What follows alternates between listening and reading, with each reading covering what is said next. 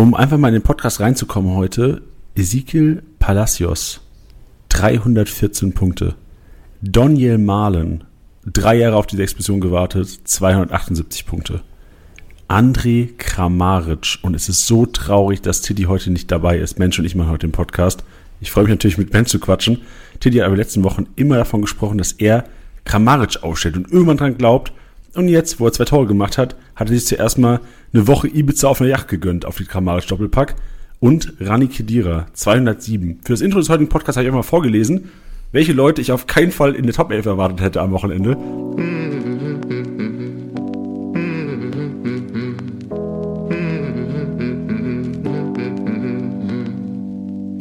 Spieltagssieger Besieger. Der Kickbase Podcast für die erste Fußball-Bundesliga. Mit deinen Hosts Bench und Janni. Powered by Tipico.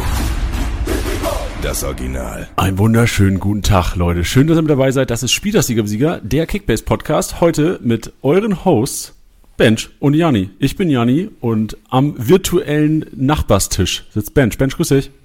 Servus Janni, servus ihr da draußen. Ich, äh, ja, habe wie immer Bock natürlich hier am Start zu sein. Nee, es gibt einiges, bloß. ja, doch, doch. Und ich glaube, es gibt einiges zu diskutieren, ne? Am Wochenende, also ich bin froh, dass ich letzte Woche nicht im Podcast war, war, äh, war weil ich glaube, da hätte ich so ein, zwei Calls von mir gegeben, das wäre richtig ordentlich in die Hose gegangen. Einiges sag mal jetzt. passiert, womit ich nicht gerechnet habe. Sag mal jetzt, was du gesagt also ich, hättest. Ich war, ich war felsenfest davon überzeugt, dass Bayern Leverkusen richtig ablatzt da. Die Schuhe auszieht. Äh, beispielsweise. Ja, richtig die Schuhe auszieht und nicht Den die Anti-Gieselmann machen. Ich muss sagen, so, also Hoffenheim zum Beispiel hatten wir auch Ende letzter Woche drüber geredet, auch in der PK noch, wo ich gesagt hatte, ich glaube, die machen es am Wochenende. Dortmund klar gegen Köln äh, hatten, hatten wir, glaube ich, auch eigentlich alle soweit auf dem Schirm. Das war ja kein Geheimnis, dass da die Upside besteht aber es, es waren so ein, zwei Spiele. Union zu Hause 2-0 gegen Frankfurt, dass da wenig Tore fallen, hatten wir auch bei Instagram irgendwie so predicted, aber äh, dass Union das dann am Ende schaukelt, war ja auch vom Spielverlauf her irgendwie eigentlich nicht so absehbar. Ähm, das hätte ich nicht gesehen. Und was für mich die größte Überraschung am Wochenende war, auch wenn Bochum echt heimstark die letzten Wochen ist, aber dass Leipzig es nicht schafft, da den Ball über die Linie zu kriegen und mit 1-0 wieder nach Hause fährt. Das war also, wie so ein also Zirkus gefühlt. Also ich hätte gern, äh, ich hätte gern alle Chancen von Leipzig als Zusammenschnitt mit so Zirkusmusik hinter, hintermalt. Das war einfach so Upsi Pancho. Hättest du ja, noch genau. äh, André Silva so eine Clownsnase aufsetzen müssen. Ey, diese eine Chance von Soberschlei, wo der Ball so ganz, also der war noch nicht mal geil getroffen, aber der kullert also die ganze Zeit aus, als würde er ins Tor und dann schießt, geht er gegen Innenpfosten und springt einfach jemand genau in die Hände. Ich so, Alter, die hätten gefühlt noch drei äh, Stunden weiterspielen können noch geiler war ja, passte halt genau in so eine Punch-Show, weil das war übrigens am Ende nicht Schoboschlei, sondern Schoboschlei hat das ganze Dribbling, was übrigens geisteskrank war, äh, hinter sich da gebracht. Und am Ende hat äh, Silva ihm einfach ah, den Ball ja. vom Fuß geschossen.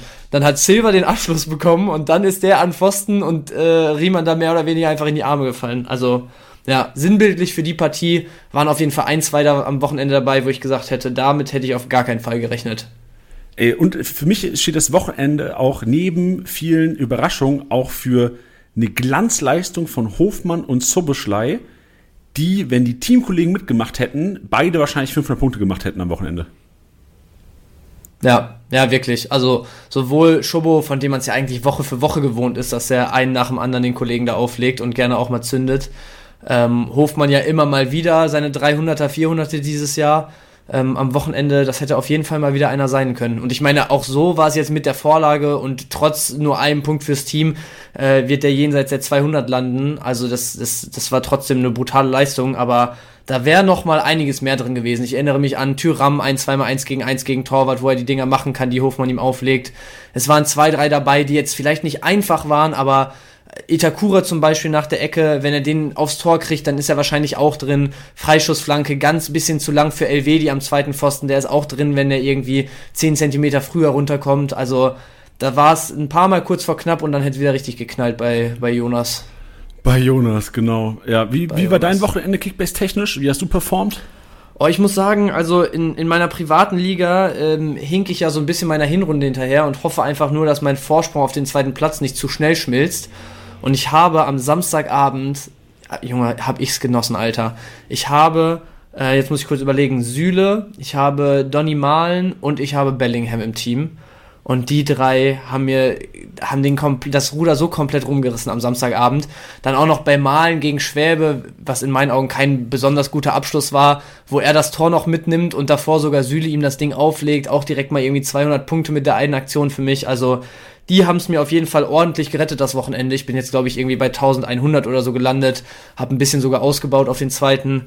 Office League war ähm, ja nicht so besonders, irgendwas um die 600, 700, glaube ich. Da marschierst du ja wahrscheinlich mal wieder ein bisschen weiter vorne, ne? Habe ich mir jetzt gar nicht angeguckt, ja, ehrlich gesagt. Also auch nicht. Es, na, es lief auch so ein bisschen äh, schleppend bei mir wie Hotelpagen. Ähm, 856 Punkte. Ja, ich sehe es gerade, aber 342 mit Guerrero und dann bei nicht mal 900 landen, das ist natürlich echt Ja, ey, ich, ich erzähle kurz, also äh, interessant, wie, du hast Vorsprung in deiner privaten Liga, da wollte ich noch nachfragen, ne? du bist Erster da, ne? Ja, ja, ich bin der Erster. Wie, wie viel Abstand hast du? Jetzt wieder ziemlich genau 1000 Punkte. Also das muss ah. ich irgendwie über die Ziellinie kriegen. Ja, aber, aber geil. Ist, weißt du, weil ja. heute ist perfekt. Also wir, ich glaube, die Konstellation heute am Mikrofon ist perfekt, weil in der Office League, da ist eh das Ding gelaufen, so, da bin ich inzwischen äh, 3000 Punkte vorne, Saison ist gelaufen da. Brauchen wir nicht drüber reden. Wir reden aber heute ja. vielleicht immer im Fokus unsere Privatligen, denn du bist Erster mit 1000 Punkte Abstand und ich bin Zweiter mit 1000 Punkte Rückstand. Oh. Und das kann ganz geil werden für die heutige Episode, weil nachher sprechen wir über die nächsten, über das Restprogramm von allen Mannschaften. Alle, also wir haben uns alles angeschaut, wir werden jetzt nicht auf jedes eingehen, weil manche haben echt ein Kack-Schlussprogramm, da würde ich gar nicht drauf setzen, das werden wir natürlich auch erwähnen.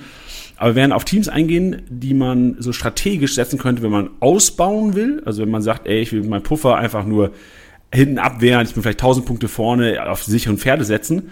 Aber wir haben uns auch mal angeschaut und das ist natürlich immer viel Risiko. Da sind, da sind die Rani Kidiras dabei, da sind die so Daniel Malens dabei und Co.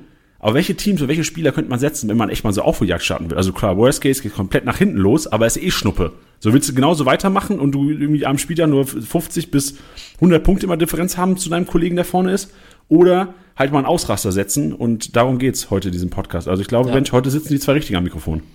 Ja, ich glaube auch. Ich, ich habe ein bisschen Respekt davor, dass es wieder sehr ausartet heute, aber so ehrlich muss man auch sein, das Wochenende hat uns einfach viel, viel Futter gegeben. Ne? Es, wir haben eben gerade kurz drüber gesprochen, es gab ein paar Überraschungen. Es gibt so ein paar Teams, wo man vielleicht sagt, ey, die haben es irgendwie wieder Woche um Woche bewiesen, dass man trotz spielerischer Klasse da nicht mehr mitgehen sollte dieses Jahr. Es gibt Teams, irgendwie, also jetzt um mal das Beispiel zu nennen, Leverkusen, brutale Leistung gegen Bayern gestern geliefert. Also, ich meine, wie lange war das ein Auf und Ab und hin und her und keine Ahnung was, aber so langsam scheint irgendwie die Alonso-Idee da auf jeden Fall äh, ja, in allen Köpfen implementiert zu sein. Und das wäre zum Beispiel ein Kandidat, wo wir mit Sicherheit gleich noch ein bisschen länger und breiter drüber sprechen, ob die Leverkusener vielleicht ein Team sind, wo man sagt, ey, jetzt so einen Palacios, der bezahlbar und nicht bei jedem auf dem Schirm ist, ähm, einen Adli, der irgendwie eine Top-Performance gestern geliefert hat, ähm, wo man aber nicht sicher ist, ob der wirklich spielt, den man vielleicht gut kriegen kann und solche Leute, ob dies vielleicht sind, die einem dann jetzt äh, die letzten neun Spieltage nochmal so ein richtig, so ein richtig schönes Brett, das ein oder andere da aufs, aufs Parkett zaubern könnten. Ja. Von dem Brett träumen wir alle, Bench. Ja, so sieht's aus.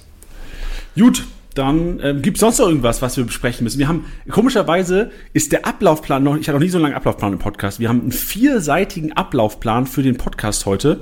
Und wir sind so schnell schon beim Maschinenraum, das kann nicht sein. Nee, ich habe gerade noch mal drauf geschaut, da sind noch ein paar Sachen, die wir noch äh, besprechen müssen. Ähm, zum einen ähm, gab es in, in Spanien eine Situation, die für alle Kickbase-Manager sehr, sehr interessant ist.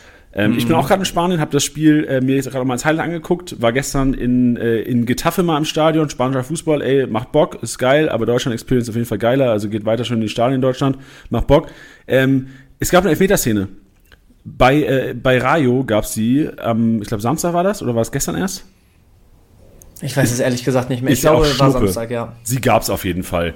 Und ich, ich stelle einfach mal eine Frage jetzt in die Runde. Also Bench, du bist der Experte, was die Szene angeht. Du hast mit, mit Opta auch nochmal Austausch gehabt ähm, wirst es gleich beantworten, aber für alle, die jetzt so unwissend waren wie ich heute Morgen, erinnert euch an, Benjamin, du hast gesagt 2012 war es, ne, wo Messi ungefähr einen Elfmeter schießt, ihn rechts rauslegt, beziehungsweise einen kurzen Pass auf äh, Suarez und Suarez versenkt. Ich glaube, ich weiß gar nicht, ob es sogar andersrum war, aber also ich glaube, alle haben jetzt die Szene wieder vor Augen. Ja, ja, damals. egal. Ja. Auf jeden Fall für die es nicht gesehen haben, ein Elberschütze, ähm, nennen wir ihn einfach Messi, passt einen Meter nach rechts, wo der einlaufende Mitspieler den Ball versenkt im Tor. Am Wochenende gab es jetzt bei Rayo, stell dir vor, das ist am Freitagabend schon gewesen, egal. Es gab am Wochenende eine Szene, wo der Schütze den Ball auch nach rechts passt. Das ist, das ist jetzt zehn Jahre nicht mehr passiert im Profifußball, in den, in den Top-Ligen. Äh, nach rechts passt, aber der einlaufende Spieler den Ball nicht reinmacht. Und jetzt mal die Frage an euch. Wie sollte das bewertet werden? Oder wie hättet ihr es bewertet? Macht euch mal so 10, 15 Sekunden äh, Gedanken, so sollte der Elfmeterschütze, der den Pass gemacht hat, weil der Pass war vielleicht ja auch nicht so optimal, Elfer verschuldet bekommen. Der Spieler, der äh, den, den Schuss dann quasi übers Tor gesetzt hat, sollte er Elfer verschossen bekommen oder einfach nur Großchance äh, vergeben und der andere Großchance kreiert. Jede Menge Szenarien, die auch ich nicht richtig, also ich, hab, ich hab, wusste auch nicht richtig, was fair ist heute, heute Morgen, aber das Gute ist, ich sitze heute nicht allein, ich habe Bench am Start und Bench, du kannst mal ein, du kannst mal ein bisschen Licht ins Dunkel bringen. Ja, äh, so mehr oder weniger, weil ich habe tatsächlich mit, mit äh, unserem Kontakt bei Opta gesprochen und er meinte auch, Damals haben die, kleine, kleines, kleiner Side-Fact, für diese Szene, Messi und Suarez, haben die tatsächlich auch äh, eigene Events erst eingeführt. Also das war was, was vorher auch einfach in der Engine von denen nicht berücksichtigt war, wo die sozusagen auch sich an den Tisch gesetzt haben und gesagt haben, ey, das Szenario, wenn das wieder vorkommt, wie, wie bewerten wir das und was führen wir da für Bewertungen ein? Und ähm, am Ende des Tages hängt die Bewertung vor allem damit zusammen, dass du ja, ja als, als sozusagen Datenlieferant in Anführungsstrichen ähm, oder Datendienstleister irgendwie ja schon den Elver als verwandelt oder verschossen erfassen willst. Das heißt, wenn du wenn der Ball jetzt quergelegt wird und dann der Abschluss erfolgt und du diesen Abschluss dann nicht sozusagen als Elver wertest, also angenommen, er macht ihn rein, du wertest es aber nicht als Elver verwandelt für ihn oder er schießt ihn wie am Wochenende drüber und du wertest es nicht als Elver verschossen, dann hast du halt auf einmal eine Szene, die auf dem Papier, schwarz auf weiß, aussieht wie aus dem Spiel entstanden und kein Elver mehr ist, weißt du? Das heißt, du hättest auf einmal Statistiken, die irgendwas äh, ja nachweislich als aus dem Spiel entstanden sozusagen dokumentieren würden, obwohl du da eigentlich diesen quergelegten Elver hast. Ob das dann jetzt ein verwandelter oder ein vergebener Elver ist, sei mal dahingestellt. Aber deswegen wird es so gehandhabt, dass sozusagen der Schütze, der am Ende das Ding übers Tor setzt, dass der die Werte für den Elfmeter bekommt. Sprich, am Wochenende, Ball wird quergelegt, der, ähm, der einlaufende Spieler, der übers Tor schießt, bekommt am Ende sozusagen den vergebenen Elver. Und deswegen muss dann der erste Schütze, der das Ding querlegt, weil der natürlich seinen, seinen Mitspieler in eine hundertprozentige Torchance irgendwie bringt, muss der dann auch die Werte, Großchance, äh, Großchance kreiert, äh, den, den normalen Passwert im letzten Drittel und und und bekommen. Und äh, ja, so wurde das dann auch am Wochenende gehandhabt. natürlich irgendwie alles ein bisschen konfus, weil der, der letztendliche Schütze, ich verstehe halt die Stimmen, die dann jetzt sich eben die 15 Sekunden Gedanken gemacht haben und sagen, ey, im Prinzip ist es halt nicht mehr der Elver. Aber wie gesagt, mit der, mit der kleinen Erklärung am, am Rande ist es, glaube ich, relativ verständlich, warum damit so umgegangen wird. Was ich mir da nur denke, jetzt mal äh, Facts außen vor und gesunder Menschenverstand. Also guckt euch gerne die Szene an, weil es gibt zwei Szenarien, die passieren können. Entweder du legst das Ding quer dein Mitspieler hat keinen Gegner im Rücken, der das irgendwie erahnt und mit den, den steilen Weg direkt in den 16er geht und der Torwart liegt am besten schon in der anderen Ecke, dann ist es das einfachste Tor der Welt. Am Wochenende aber nicht so passiert, weil Gegenspieler direkt mitgelaufen, also mehr oder weniger sogar noch ein bisschen Gegnerdruck von hinten gehabt Plus der Torwart ist auch nicht auf den Trick reingefallen, sondern hat einfach ein, zwei Schritte vorwärts dann gemacht von der Linie. Und dann war der Schütze am Ende des Tages einfach in einem 1 gegen 1, zwei Meter vor dem Torwart, also immer noch eine hundertprozentige Chance. Aber also ich, ich würde dann den direkten Elver mit ruhendem Ball mindestens als doppelt so hohe oder doppelt so gut anzusehende Tormöglichkeit äh, ja, erachten. Und da denke ich mir halt, warum das Risiko eingehen bei einem Elver? Oder, Janni? Ja, also ich check's auch nicht ganz und ich habe auch gerade mal die äh, die Ergebnisse gecheckt vom Wochenende. Und das Spiel war tatsächlich am, ja. wenn ich das richtig sehe, Rayo Freitag. ist äh, Vallecano, ne? Ah, nee. Ah, ja, die ja, haben, ja. Die haben 1-3 verloren sogar. Ja, die haben zu dem Zeitpunkt, glaube ich, sogar 0-0 oder geführt. Ich weiß es gar nicht genau, ehrlich gesagt. Ich glaube, die haben geführt. Aber reden wir von äh, Real Valladolid oder von Nein. Äh, Wir reden von Rayo Vallecano gegen, ah, ich glaube, es war Girona. Alter, das sind ja hier, das sind die, die Krankenfans, wo richtig Stimmung ist auch. Gegen Girona haben die gespielt. Ja, ja. 2-2 ging das Ganze aus. Und ja, das wahrscheinlich. War Ende erster Halbzeit, 41. Minute, glaube ich. Ja, dann hat es 2-1 gestanden zu der Zeit für die. Das ja, ist schon, das so ist schon arrogant. Ja, das, das, ist vor allem, aber weißt du, was ich meine? So dieses, dieses Risiko eingehen, dass die Gegner ja, ja. irgendwie schnell genug schalten und du dann in einer Drucksituation vorm Tor bist, das ist es doch nicht wert, einen Elver dafür querzulegen, so, weißt du? Also. Nee, Also verstehe ich auch nicht, vor allem beim 2-1-Spielstand. So wäre jetzt 4-5-1 oder sowas, dann okay. Ja, ja. Ähm, Hat auch seine Gründe, dass es zehn Jahre nicht passiert ist.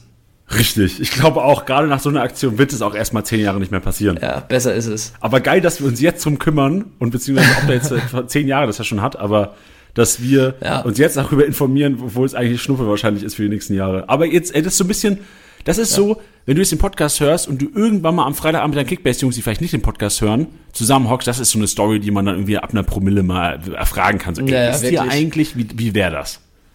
Und das Thema zieht sich dann auch über eine Dreiviertelstunde. Genau, und hab den Abend gefüllt. Braucht er, ja, braucht er nicht die UNO-Karten auspacken. So sieht's aus. Aber ähm, wo wir jetzt gerade bei den Elvern waren, das mhm. ist eigentlich eine perfekte Überleitung, die nehme ich dir jetzt einfach weg, in unseren Maschinenraum heute. Tittys Maschinenraum.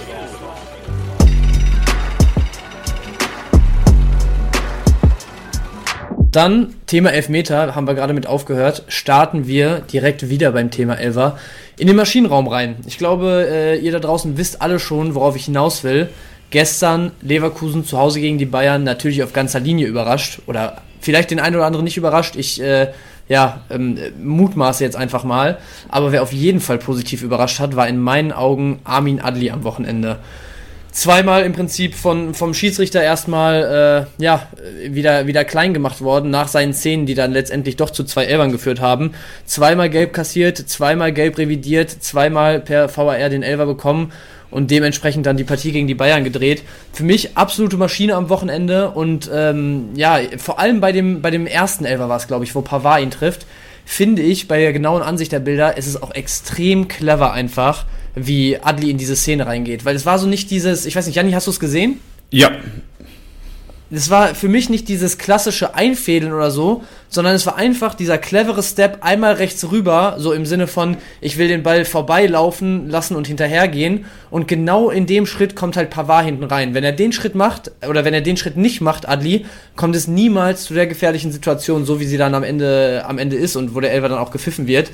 Deswegen für mich extrem clever. Zweites Ding ist dann im Prinzip, also für mich voll blind von Upamecano, wie er da komplett reinrutscht. Also das war im ersten blind. Moment für mich eher nach, nach, nach, nach Abheben von Adli aus. Aber wenn man dann so diese Ansicht von, von hinten gesehen hat, wo Upamecano einfach komplett da durchrutscht und Adli einmal, einmal fällt, ähm, ja, clever gemacht zweimal von Adli, entscheidender Mann in dem Spiel für mich und äh, gerade nach den letzten Wochen und Monaten, wo der, finde ich, zwar immer mal wieder sein, sein Können so hat aufblitzen lassen, aber auch immer mal durch, durch Inkonstanz irgendwie äh, aufgefallen ist, könnte das in meinen Augen ein Spiel gewesen sein, was dem einen ordentlichen Push gibt. Ja, wer, wer Armin, heißt der heißt Armin, oder? Ja, oder? ja, Armin. Wer, wer der Armin aufgestellt hat am Wochenende, hat, äh, ist ein schlechter Kickbiss-Manager. Stellst du nicht auf gegen die Bayern. Machst du nicht. ja, okay, aber im Prinzip trotzdem eines Besseren belehrt, ne? Das ist richtig. Aber ja, ich, ich, ich, weiß, ich weiß, wo du herkommst und äh, würde ich eigentlich mitgehen. Ich habe noch eine Frage sein. zu, zu dem, dem, Verhalten von Tobias Stieler, der, der ja. Schiedsrichter war in dem Spiel.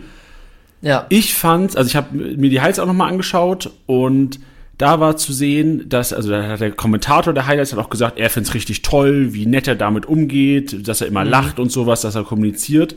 Ja. Mich hätte das, und ich bin kein Bayern-Fan, ich bin auch kein Bayer-Fan, ich bin als totaler Kickbase-Zuschauer, habe ich mir die Highlights reingezogen. Ähm, mich hat das hart getriggert. Als Bayern-Fan, dass der Schiri lacht, obwohl du Elber verursachst. Also, ich ja. finde halt, du, du, du siehst zwei Sachen, oder du hast diese zwei Szenen, dann mhm. gehst du von, mit einer Überzeugung dahin, was natürlich auch wichtig ist als Schiedsrichter, wenn du was entscheiden, äh, entschieden hast, musst du damit auch überzeugend sein. Aber zuerst äh, sagst du dem Adli wahrscheinlich, so, so kam es für mich rüber, so, ey, auf keinen Fall ist das ein Elfer, Digga, du bist ein Schauspieler, so gefühlt, kriegst du noch eine gelbe ja. Karte. Und dann sieht das aus und lacht so gefühlt weg einfach. Ja, ja, ja, ich, ich weiß, was du meinst so aus Sicht sowohl von Leverkusen als auch von Bayern äh, verstehe ich schon, was du meinst so und kann auch sehr gut sein, dass ich da auch, äh, dass mich das auch hart getriggert hätte. Aber ich, also auf der anderen Seite, und das mag jetzt auch eine sehr, sehr persönliche Einschätzung sein, aber ich, ich bin absolut kein Fan von dieser ganzen äh, VAR-Geschichte und ich bin auch absolut kein Fan von dem Auftreten der Schiedsrichter generell in Deutschland und so und auch international erst recht nicht, da finde ich es noch viel schlimmer. Aber an der Stelle muss ich trotzdem irgendwie so ein Stück weit eine Lanze brechen für Stieler am Wochenende, weil ich fand diese Diskussion hinterher gerade in Bezug auf diese expliziten Szenen jetzt ein bisschen übertrieben, wo dann jetzt nicht mehr so Richtung, ja, VAR ist Quatsch und keine Ahnung was. Also die letzten Wochen ging es immer darum, wie, wie scheiße jetzt irgendwie alles durch den VAR gemacht wird und es sind so viele Szenen, die durch den VAR dann erst falsch entschieden und vorher richtig waren und so. Jetzt hast du ein Spiel, wo der VAR es wirklich im Positiven beeinflusst und entscheidet das Spiel und alles sozusagen ins, ins, ja, ins richtige Licht rückt, in Anführungsstrichen.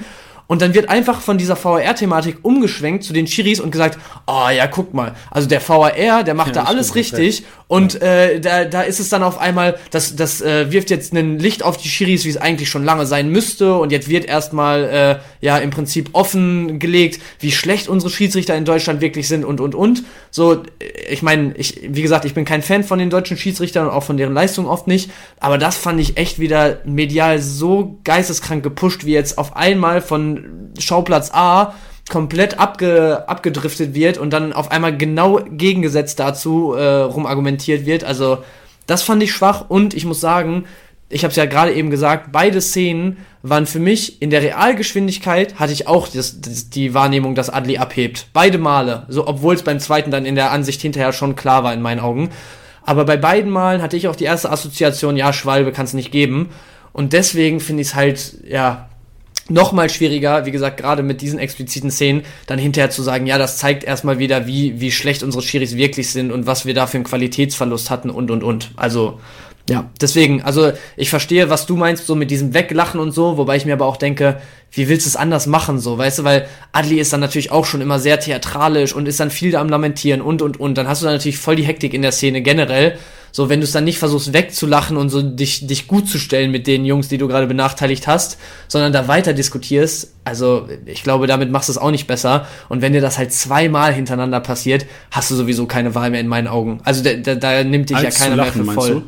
Ja, ich weiß nicht, ob als zu lachen, aber irgendwie zu versuchen, locker mit der Szene umzugehen, weil dann irgendwie so zu versuchen, diese absolute Professionalität zu wahren und irgendwie so dich als Autorität, die du zwar bist, ja, klar, aber so, so autoritär darzustellen, wenn dir zweimal sowas in wenigen Minuten passiert, gegen denselben Spieler, zweimal dann auch noch mit Gelb obendrauf, also so nach dem Motto, ey, das war wirklich ganz, ganz weit weg von faul irgendwie, ähm, und du das zweimal korrigieren musst, dann so total autoritär irgendwie aufzutreten, hätte, glaube ich, für noch viel mehr Unmut gesorgt, so im Sinne von, ja, dann können die Schiris ihre Fehler wieder nicht einsehen und keine Ahnung was. Also, ja, muss man ein bisschen relativieren, finde ich, aber ich weiß, was du meinst. Okay. Ja gut, also mir, ich, mir geht es gar nicht darum, dass Tobias Stieler schlechtes Spiel gemacht hat. Ich glaube, das also Fehler sind ja menschlich. VR, ich bin auch, ich bin echt ein Befürworter für VR. Alles, was das Spiel gerechter macht, finde ich gut. Mir ging es einfach nur ums Lachen. Aber ich glaube, da hast du jetzt vielleicht ein bisschen, ja. hast du vielleicht auch den Leuten, die dann vielleicht auch kritisch auch nochmal Schiri gegenüber sich geäußert haben, letzten zwei Tage, hast du auch nochmal die Meinung gedrückt. Ja, so kennt man mich, ne? Genau, bist du, bist du bereit, eine Meinung zu drücken? Für die, willst du weitermachen mit Maschinenraum, Äh, ich mache weiter mit Maschinenraum. Und ähm, mit dem zweiten Spieler, der am Wochenende auch von, von seinen Mitspielern oder beziehungsweise von seinem Capitano vielmehr auch schon öffentlich gelobt wurde. Auch gar nicht nachgefragt, sondern einfach auf, auf Eigeninitiative hatte ähm, Reus nach dem Spiel sich nämlich nochmal ja, für Dahut und für seine Qualität und seine Leistung in dem Spiel ausgesprochen. Und äh, da fand ich nämlich auch, dass ja auf der einen Seite natürlich die Kölner, so muss man es fast sagen, es Dortmund wirklich fast einfach gemacht hat in dem Spiel. Also das war eine absolute Demonstration der, der Klasse, die in dieser Mannschaft steckt. Und Köln hat auch wirklich gefühlt irgendwann es einfach nur noch über sich ergehen lassen. Baumgart hatte auch relativ klare Worte gefunden. War natürlich geil anzugucken und Dortmund hat es bei aller Schwäche von Köln auch einfach gut gemacht. Aber äh, gerade der Hut, der jetzt monatelang raus war, der vorher absoluter Bestandteil der Startelf war, ähm, dann irgendwie so ein bisschen den, den Rang verloren hat in der oder die ja in der Hierarchie so ein zwei Stufen runterge, runtergestolpert ist. Dann die Thematik mit äh, Vertrag wird auf keinen Fall verlängert, hat keinen Wert mehr für die Mannschaft und und und. Ähm, und dann jetzt so wiederkommt, im Prinzip mehr oder weniger nur gezwungenermaßen in Anführungsstrichen spielen muss durch die Ausfälle und Sperren. Und dann da aber wirklich so solide von Minute 1 bis 90 das Ding runterspielt. Also ich glaube, nach gut 70 ist er dann runtergegangen. Aber bis dahin, finde ich, war das ein absolut solider Taktgeber im Zentrum. Hat genau das gespielt, was von ihm erwartet wird. Ähm, super Spiel gemacht. War jetzt kein, kein Jahrhundertspiel. Aber nach den letzten Monaten und dem langen Ausfall so jetzt wiederzukommen und dann auch ähm, ja, bei der Leistung der ganzen Mannschaft so mitzuschwimmen und das, das Niveau mitzugehen, fand ich schon wirklich sehr stark. Ja, ich fand's äh, interessant, weil wäre jetzt schon fit gewesen für das Spiel, hätte er wahrscheinlich keine Minute gespielt und dann reingeworfen zu werden und so zu überzeugen ja. und vor allem jetzt auch ähm, das Team oder den Trainer oder das Trainerteam vor die Herausforderung zu stellen, ey, wenn Chan zurückkommt, ich bin ja auch da. Und vor allem Özcan wird auch noch spielen, also da ist ein, ein riesen Konkurrenzkampf geil natürlich für Dortmund, diese Dichte zu haben, auch die zu wissen, ey, unser zweiter Backup im Grunde genommen für diese Position kann abliefern. Also ich bin gespannt, ey, vor allem nach der Lehrspielpause, also für alle, die es noch nicht mitbekommen haben, Wochenende ist Lehrspielpause. ähm, ich bin gespannt auf das, äh, auf den Klassiker, aufs Topspiel, ja. Samstagabend ja. Bayern gegen Dortmund, wer da auflaufen wird. Aber, Aber wer, also sag mal ehrlich, aus Kickbase-Sicht Emre Can starten. Ja, ja, muss eigentlich schon. Also vor allem auch mit der Form in der letzten Zeit. Und ich glaube auch bei Dahut ist es schon auch noch mal fixer als bei, bei Guerrero jetzt scheinbar mittlerweile, dass er wirklich nicht verlängert wird. Und dann ist es auch immer so ein bisschen Frage der Perspektive und so. Also ich, ich muss sagen, ich sehe es nicht ganz so safe zwischen Özcan und Jan, weil Özcan schon dann eher der Zweikämpfer nochmal ist und Jan eher so ein bisschen der Taktgeber. Und ich weiß nicht, worauf du dann setzen willst gegen Bayern wirklich. Aber es, also Dahut dürfte außen vor sein in meinen Augen. Gut. Ja. Stark, Dann die dritte Maschine im Raum. Yes, wir haben drei Maschinen heute mitgebracht und ich, ich äh, habe überlegt, wie ich, wie ich da reingehe und ich hoffe jetzt einfach mal, dass du am Wochenende nicht allzu viele Statistiken aus der Bundesliga konsumiert hast, weil meine Frage an dich wäre, welcher Spieler hat bisher in jeder Rückrundenpartie, in der seine Mannschaft getroffen hat sozusagen, ähm, auch gescored. Ich versuche mal ein bisschen zu relativieren, damit es nicht okay. so eindeutig ist. Also in jedem Spiel in 2023, hat er auch in jedem gespielt 2023? Das kann ich dir gar nicht sagen aus dem Kopf, ehrlich gesagt. Ja, aber also so 80 Prozent hat er auf jeden Fall gespielt. Und in jedem, wo seine Mannschaft auch getroffen hat, auch getroffen. Ja, halt, also gescored, ne, am Tor beteiligt. Und eigentlich, was du gerade gesagt hast, dass ich gar nicht mehr auf dem Schirm habe, weil ich weiß noch, dass er zum Jahreswechsel gar nicht mal so unbedingt gesetzt war. Das macht ihn eigentlich noch zu einer viel größeren Maschine jetzt mittlerweile. Eieieiei. Who, who's that bitch? Who's that bitch? ja, keine Ahnung, ey. Keine Ahnung. Warte, wer, warte, warte, gib mir noch mal ganz kurz, er kann ja wohl nicht angehen. Team, was oft trifft, wer war nicht sicher gesetzt, wer ist jetzt absoluter Durchstarter? Boah, Yannick Gerhardt. vielleicht, nein, ich gebe den Tipp, vielleicht nicht unbedingt ein Team, was oft trifft, weil er ja auch in jedem getroffen haben muss, wo es erfolgreich war. Ach ne? so. Ne? Guck mal gerade. Davy Selke? Nee, kann nicht sein, ne? Nee. warte, warte, warte, warte, warte, warte. Obwohl Davy Selke weiß ich gar nicht. Köln war ja so lange torlos. Jetzt hat er das Ding gegen Dortmund gemacht. Könnte auch auf Selke zutreffen, ehrlich gesagt. Arne Meyer? Nee, aber gar kein schlechter Take. Nee, okay, warte, ich, warte, warte ich, ich, will noch kurz, ich will noch kurz, Bench, ich will noch kurz. Okay, Sorry, okay, alle Hörer. Ich brauche noch. Wie sieht's aus mit äh, Marius Bülter? Nee. Okay, ich bin Ich, ich habe ehrlicherweise nicht gecheckt, ob es auf zwei, drei andere auch zutrifft. So Bülter und so könnte auch sein tatsächlich. Die Rede ist aber von keinem Stürmer und auch von keinem Mittelfeldspieler etatmäßig. Was? Sondern von Erhan Masovic. Masovic Junge, mittlerweile mit vier Toren in der Rückrunde.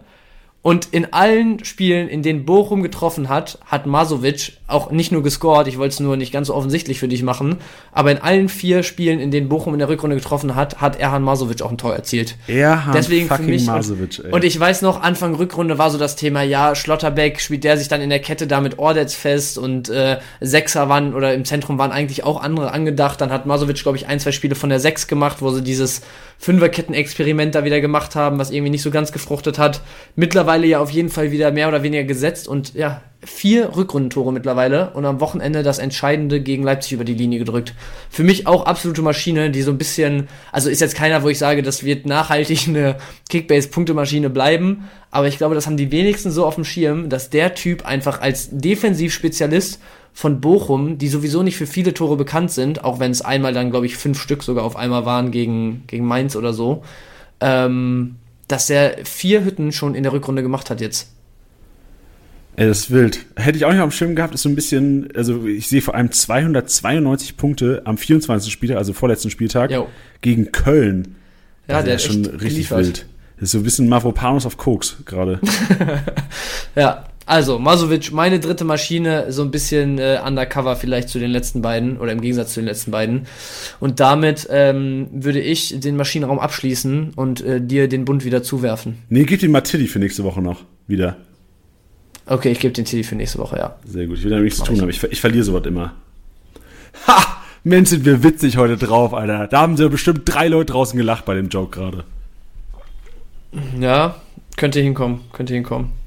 Gut, Leute, jetzt machen wir aufhören mit Witzen. Das war, das war scheiße. Wir sind hier, um Kickback-Statistiken vorzulesen oder beziehungsweise auch zu, darüber zu diskutieren. Und das machen wir im Statistik-Snack. Statistik-Snack. Powered by Goal.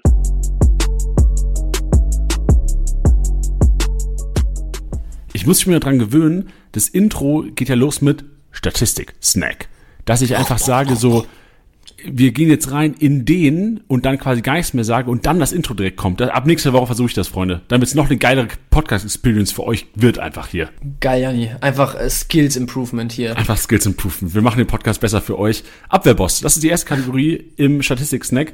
Hanche Olsen von Mainz 05 mit 19 Aktionen und 79 Punkten. Das sind sehr viele plus 5 geklärt an dieser Stelle. Props dafür. Ist das dir speziell aufgefallen? Ich habe jetzt nur die Highlights gesehen von Mainz gegen Freiburg. Da ist es mir nicht aufgefallen. Ich habe aber nachher noch eine Statistikbench, die zeigt, wo die wahrscheinlich herkommen. Aber ist es dir im Spiel aufgefallen? Okay.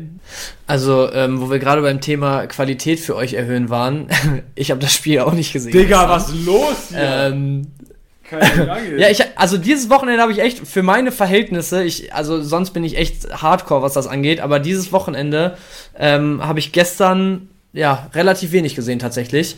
Hanke Olsen äh, ist natürlich dieser, also spielt normalerweise ja den halbrechten Innenverteidiger bei Mainz, am Wochenende dann wahrscheinlich gegen Grifo gespielt, würde ich behaupten, oder? Oder, nee, warte mal. Ja, Bench, du ähm, fragst mich hier Fragen, als könnte ich dir das jetzt beantworten hier. Ja, warte, warte, ich, ich, versuch, ich versuche es einmal schnell nachzuvollziehen.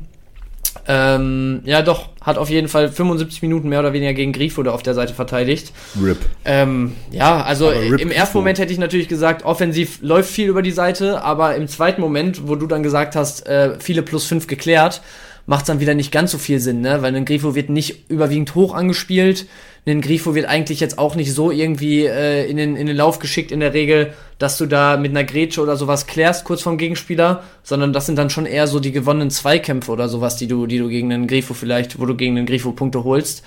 Deswegen ähm, für mich tatsächlich gerade eher ein, Fragezeichen hier auf der 1. Pass mal auf, ich mache mal ein Ausrufezeichen draus. Ich schaue mir jetzt mal die Realtaktische an. Weißt du, was ich mir nicht erklären kann? Ist, weil normalerweise hätte ich Stefan Bell da erwartet.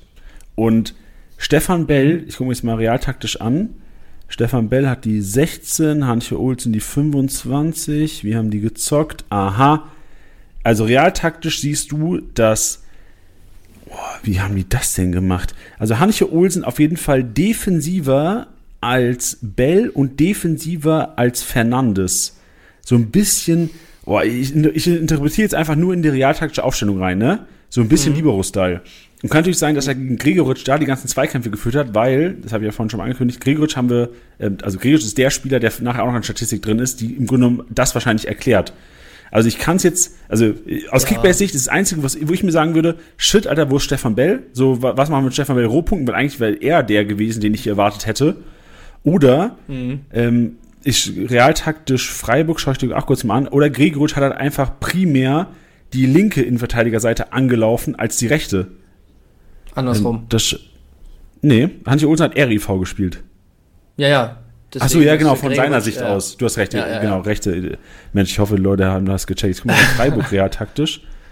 Gregoritsch ist die, wer ist denn die 42 Rizudorn? Okay, 36. Mensch, Alter, real taktische Aufstellung ist, nee, hat eigentlich 38, hat zentral gespielt. Gut, dann tippe ich mal, dass Hanche Olsen einfach vielleicht äh, Gregoritsch als 1 zu 1 Gegenspieler zugewiesen bekommen hat vom, vom, äh, von ja. Bo Svensson. Egal. Ja, Thema ich Qualität glaube, können wir nur mutmaßen an der Stelle. Genau, wir können nur mutmaßen und ich glaube, ähm, Stefan Bell weiterhin Kick ist relevanter als Hanche äh, Olsen. Ja, also ja. ich glaube nicht, dass es nochmal passieren wird, dass Hanche Olsen irgendwie ein. Ich, ich, ich, wir mutmaßen nur. Egal, wir machen weiter. Akpoguma ist drin. Hoffenheim, auch eine Überraschung an diesem Wochenende. Nicht nur Kramaric, der der Titi äh, durch, die, durch die ganze Woche trägt wahrscheinlich. Ähm, die haben leider jetzt kein Take von ihm. Aber ich will, ich werde, ich hoffe, ich denke daran, nächste Woche Montag werde ich ihn fragen nach Kramaric und ich hoffe für Titi, dass er vielleicht nochmal eine Kiste macht am nächsten Wochenende, weil Hoffenheim, Mensch, wir haben so viele geile Übergänge heute drin. Hoffenheim reden wir nachher nochmal drüber, weil die haben ein geiles, geiles Programm die nächsten äh, Wochen. Ach so, Lernspielpause, Janni. Ja. Halt vergessen. Mafropanos. Übernächste Woche. Genau. Mafropanos haben wir noch drin, also Antje Olsen, Akpoguma, Mafropanos und Mafropanos können wir gerade noch sagen, der ist back-to-back und in den Top 3. Also letzte Woche, die, als, ich glaube, zweitmeisten Rohpunkte gemacht im Abwehrboss, in Abwehraktion und diese Woche die drittmeisten. 23 Aktionen, 69 Punkte. Das ist sehr solide. Problem ist halt, Stuttgart kriegt immer auf die Kappe und Teampunkte kannst du vergessen, zu Null kannst du vergessen. Also, Ja, weiß ich nicht. aber Mavropanos äh, weiterhin Garant. Also Ja, safe. ich, ich glaube, das ist echt so einer der wenigen Spiele in der Liga, wo du dir nie Gedanken machen musst. Also wer Mavropanos hat, der behält Mavropanos. Punkt. Keine Gedanken drüber machen. Äh, Punkt, keine Gedanken Punkte. drüber machen. Ja, so. Ich- und äh, ich- bei Akpoguma hätte ich nur noch reingeworfen, also wo wir, wo wir bei Hanke Olsen ja nur spekulieren konnten, ist es bei Akpoguma, glaube ich, schon ein Stück, äh, ja, ein Stück offensichtlicher durch die rote, wo äh, ja, Hoffenheim dann irgendwann in Unterzahl unterwegs war, hast du natürlich dann äh, schon ein bisschen Druck von Hertha gekriegt hinten rein, dann, dann sind da mal ein paar Bälle reingeflattert und dann wird ein äh, Akpoguma da auch nochmal gut Pünktchen gesammelt haben, ne? Das vielleicht nochmal so am Rande. Ja, was machst du denn? Ey, der Live-Matchday von Monas der Bur, von Munas der Bur sieht auch richtig wild aus. Kommt rein in der Ja. 86. und fliegt in der, was war das, 75. Minute? Nee, in der 70. Minute fliegt er vom Platz. Also der ist ja richtig kurz auf Tritt reingekommen. Ein Pass gegnerische Hälfte, ähm, zusammen mit vorderes Drittel, wo es ja zwei Punkte für gibt, ein Gegner ausgedribbelt, ein Ballverlust, Ecke rausgeholt, dann das Foul, dann die rote Karte, Abflug, minus 55, trotz Spiel gewonnen. Danke, Munas Sabur. Ja, das tut echt richtig weh. Aber ja, bevor wir hier noch mehr Manager und Managerinnen da draußen äh, brechen, die der Bur besitzen, machen wir weiter mit dem Dribbelkönig, Andi, oder? Ja, doch, äh, wir brechen weiter, Leute. Wir brechen vor allem Frankfurt-Fans, weil wie, wie viele Chancen haben die gehabt? Also dieses, ich habe auch da ähm, Ja. nur die Highlight-Videos gesehen, äh, das, das Highlight-Clip gesehen, aber Frankfurt hätte ja auch theoretisch einfach 5-2 gewinnen können, das Spiel. Ja, da habe ich tatsächlich, weil, weil wir so früh am Sonntag gespielt haben, äh, sonst ja immer nachmittags, deswegen verpasse ich mindestens das frühe Spiel. Diese Woche hatte ich Zeit, mir das zumindest nebenbei anzugucken. Und also jedes Mal, wenn ich drauf geguckt habe, war irgendwie Chance Frankfurt halt gerade. Dann habe ich nur hinterher irgendwann gelesen, Glasner mit klaren Worten bei der PK und keine Ahnung was, wo es dann irgendwie hieß, ja, das hatte irgendwie nichts mit Fußball zu tun und keine Ahnung was. Da hatte man, ist es einem dann schon langsam gedämmert, was für ein, äh, ich will jetzt auch nicht äh, zu harsh sein und sagen, was für ein typisches Unionsspiel das war. Aber ähm, das ist ja schon was, was sie dieses Jahr auszeichnet. Ne? Vielleicht nicht unbedingt viele Aktionen zu haben, sehr effizient zu spielen, äh, die, die Schotten hinten dicht zu kriegen. Also sowohl Renault, der irgendwie, glaube ich, bei insgesamt über 200 Punkten gelandet ist, ähm, als auch ja die, die gute Chancenverwertung war mal wieder Garanten für die Unioner. Und auf der anderen Seite Kolomoani. Also hast du es gerade schon gesagt, wie viele Aktionen? Nee, sag mal, kannst du jetzt sagen, Bench. 13 Aktionen und 65 Punkte. Das ist sowohl Aktionen als auch Punkte, logischerweise, weil es ja immer nur 5 gibt. Ähm, mehr als doppelt so viele wie unser Platz 2. Also Wahnsinn. Was der an Aktionen gehabt haben muss da, krank. Ja, 13, Akt- 13 Mal erfolgreich ausgetribbelt, das ist ja ein unfassbarer Schnitt. Also ich kann mir gar nicht ausmalen und ich sehe gerade auch im Live-Match, da waren viele auch in der ersten Halbzeit, wie das ja rund gegangen muss. Das muss ja eigentlich ein richtig geiles Fußballspiel gewesen sein. Ja, also wie gesagt, ich habe es so nebenbei gesehen. Man hat auf jeden Fall viele, viele Frankfurter Aktionen irgendwie wahrgenommen. Es waren einige Torchancen dabei. Bei Moani waren es aber auch, also ich kann mich an eine Szene erinnern, wo er so ein Ding so auf den zweiten Pfosten chippt. Das war aber zweite Halbzeit, glaube ich. Ähm, wo er auch vorher irgendwie so gegen ein, zwei Gegenspieler am 16er, weil er einfach so nicht in dieses Tempo gekommen ist, glaube ich, oft und diesen Platz hinter der Kette hatte, den er, den er sonst oft gut nutzen kann, sondern weil er halt irgendwie am 16er umringt von zwei, drei Gegenspielern oft war, kann ich mir auch gut vorstellen. Ich meine, du hast den Live-Match vor dir, dass da ein, zwei Mal auch einfach äh, zwei, drei plus fünf in einer Aktion mehr oder weniger waren, oder? Ja, ja, safe. Also ich glaube, Ja. einmal hat eine Aktion oder zwei war, also ähm, das macht auf jeden Fall Ja. Sinn, gut beobachtet. Was sich alle wahrscheinlich fragen jetzt, Bench, ähm, und ich mich auch frage, und ich hoffe, das fragen sich die Leute draußen auch, äh, wie hast du denn gespielt? Habt ihr gewonnen mit, mit deinem äh, Verein? Nein, wir, wir haben verloren und gehen jetzt zu Platz zwei Oma Mamouche weiter. hast du gestartet? ja, aber das war nichts am Wochenende. Also wie viele Punkte hättest du gemacht, wenn du, wenn es eine Kickbase-Benotung gegeben wäre, Kickbase-Punkte gegeben hätte? Äh, Also, sowas ist mir, glaube ich, noch nie. Na, warte, wie, wie sage ich es jetzt am besten? Du hast also, ein minus es war 45 kein kassiert. Eigentor, aber Was? äh, äh, na, es war kein Eigentor, aber ich habe so einen so ein, so ein Freischuss sehr, sehr unglücklich abgefälscht. Ähm, ja, wie gesagt, es, es, für mich ist, ist es kein Eigentor gewesen, aber wenn es so gewertet worden wäre, dann hätte es auf jeden Fall richtig geknallt und nicht positiv. Aber so, sage ich mal, keine Ahnung, also Niederlage, äh, 90 Minuten Bonus, äh, ja, und Aktion, keine Ahnung, weiß nicht, 40, 50 wäre ich vielleicht gelandet, aber Madig, gut war das ey. nicht am Wochenende. Ja. Deswegen, Omar Mamouche, Jani. Ja, du willst gar nicht drüber reden, ich merke schon. Ich habe gar keinen Bock drüber Ja, ist reden, okay, nee. ist okay. Aber interessant, danke für die Info. Omar Mamouche und Dominik Soboschlei mit sechs erfolgreichen Dribblings. Omar Mamouche auch einer. Und da haben wir in der Pressekonferenz am Freitag noch drüber geredet, Ben. So die Comeback, äh, die Spieler gegen Ex-Vereine, die können am Wochenende ausrasten. Ähm, es sind nicht so viele ausgerastet, aber wenigstens Omar Mamouche. Also einer ausgefüllt, Ja. fünf ist mal ausgeflippt. Sané habe ich, äh, nee, nicht Sané. Ähm, ich, ich hatte gesagt, oh, es ist gerade wild und gestotter hier von mir. Ich habe gesagt, äh, Spieler gegen Ex-Vereine und Spieler, da ist auch nur einer von ausgegangen leider, Spieler, die nicht nominiert wurden für die Nazio. Ich habe so gedacht, ich würde gerne ein Team zusammenstellen aus alle, die gegen Ex-Vereine spielen, so äh, Omar Mamouche, ich weiß es leider nicht mehr, wer noch gegen Ex-Vereine gespielt hat, es waren zwei, drei am Wochenende. Und Spieler, die nicht für die Nazio nominiert wurden, siehe Leroy Sané, Jonas Hofmann, ähm, Benny Hendricks, habe ich gedacht, rastet komplett aus, weil er einfach zeigen will. Und der Einzige, der komplett ausgerastet ist, ist äh, Jonas Hofmann gewesen. Also zwei aus elf gefühlt war, sind da aufgegangen von der Theorie.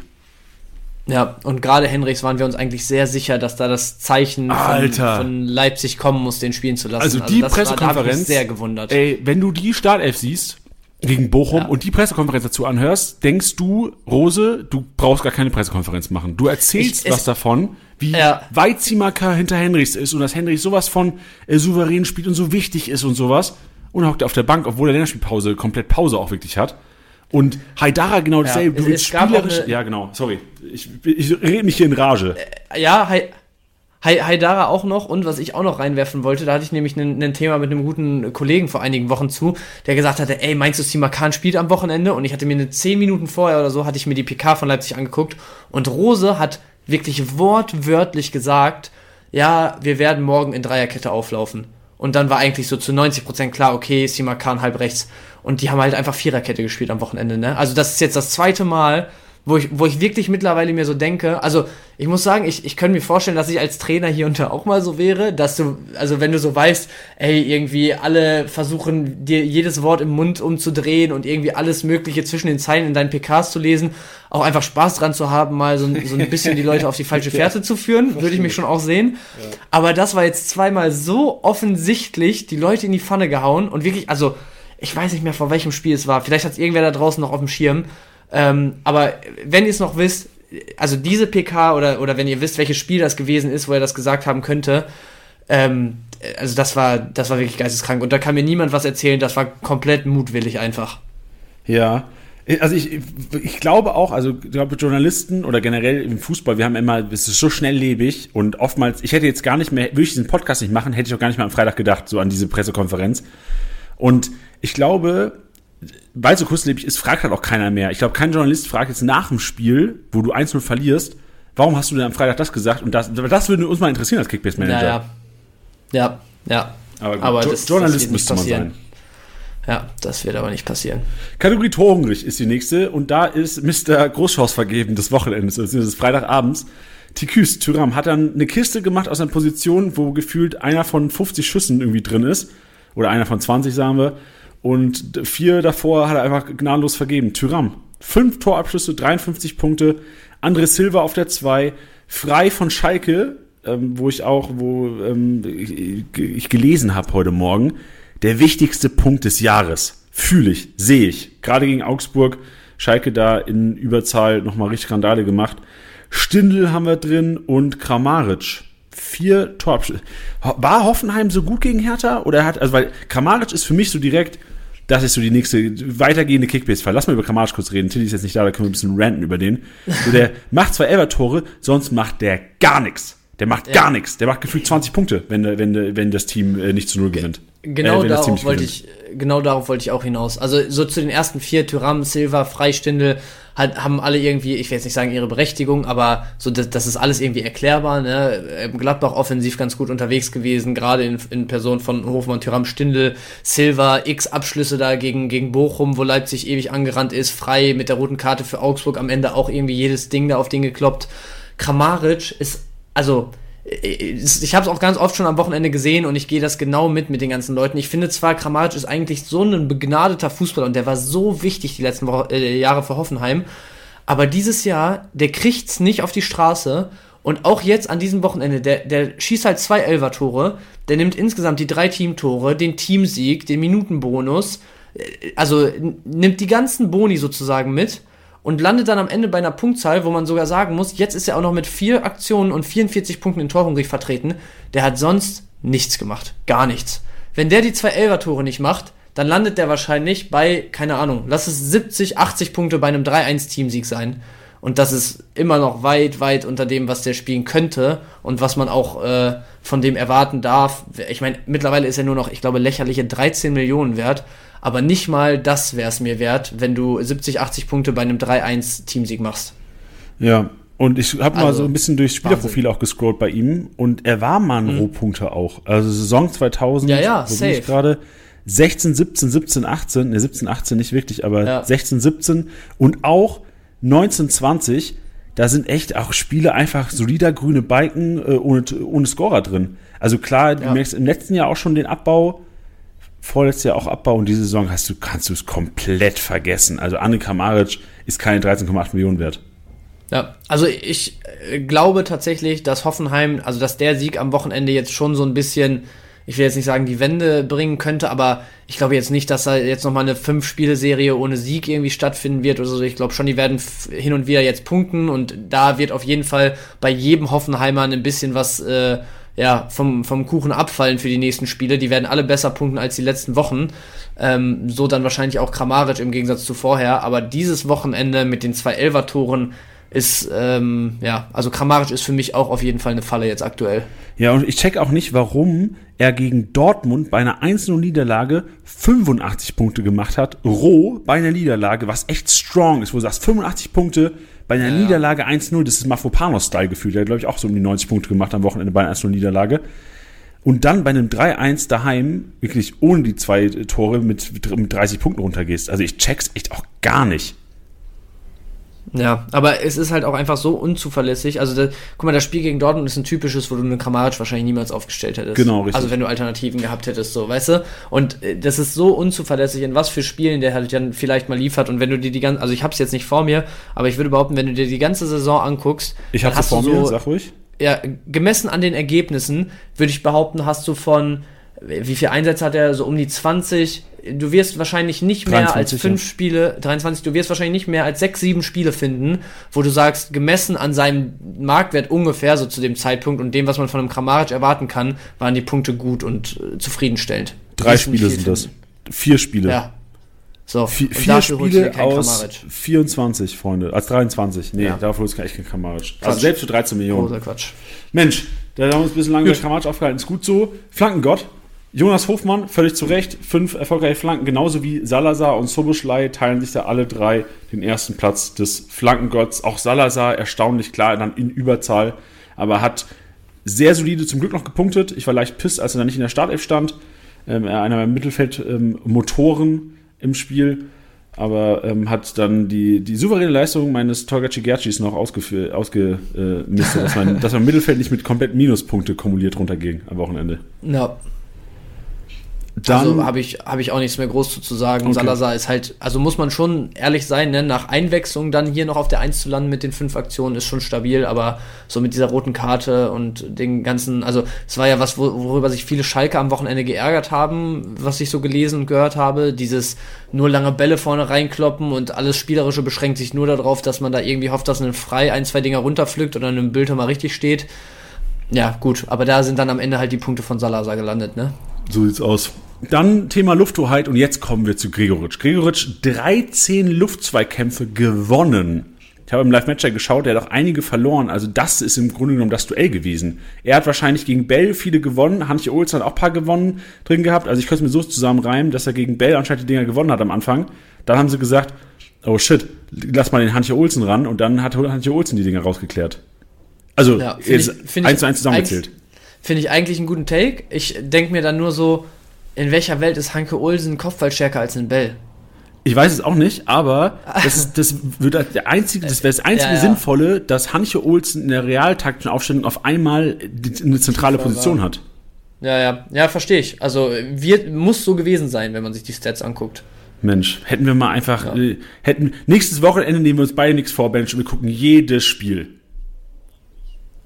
Also ich sag's dir, wie es ist. Ist Länderspielpause. So aus. Ach so, okay.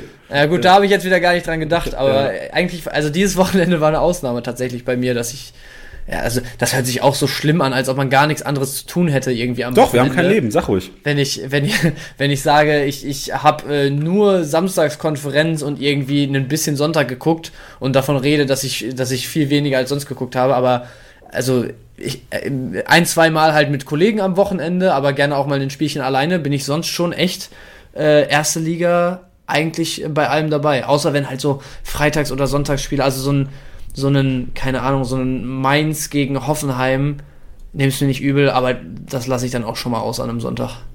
Nee, nehme ich dir nicht übel. Das ist in Ordnung. Man muss ja auch mal ein bisschen. Ja, wir haben ja schon öfter, ich glaube vor drei, vier Wochen, als, als wir zusammen Podcast gemacht haben, auch darüber geredet, so dass man ja auch sein Privatleben ähm, auf die Reihe bekommen muss, Clever obwohl man. Bauen genau, muss. richtig, richtig, ja. So. Genau.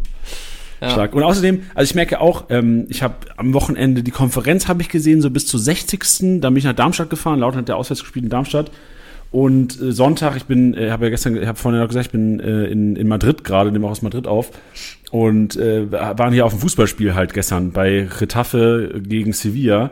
Und das nimmt halt auch den ganzen Tag ein. So bis du mal südlich in Retafe hier bist.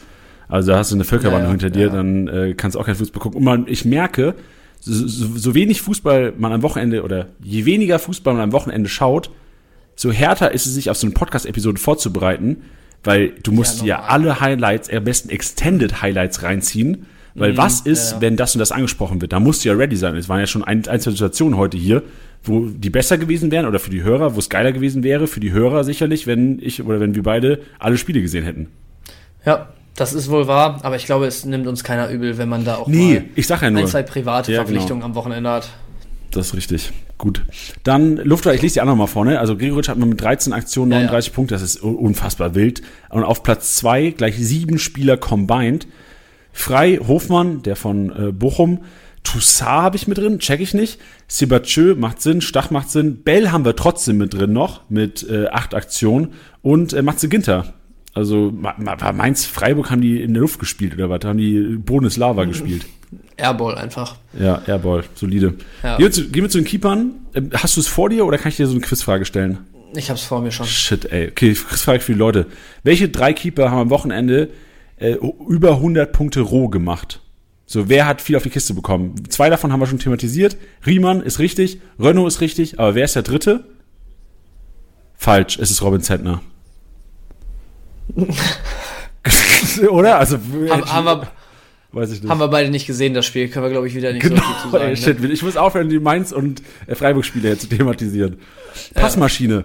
Da geht's weiter. Da Opa Meccano, wir haben das Spiel. Oh, hast du das Spiel hast du auch nicht gesehen? Hast du warst am Platz gerade, ne?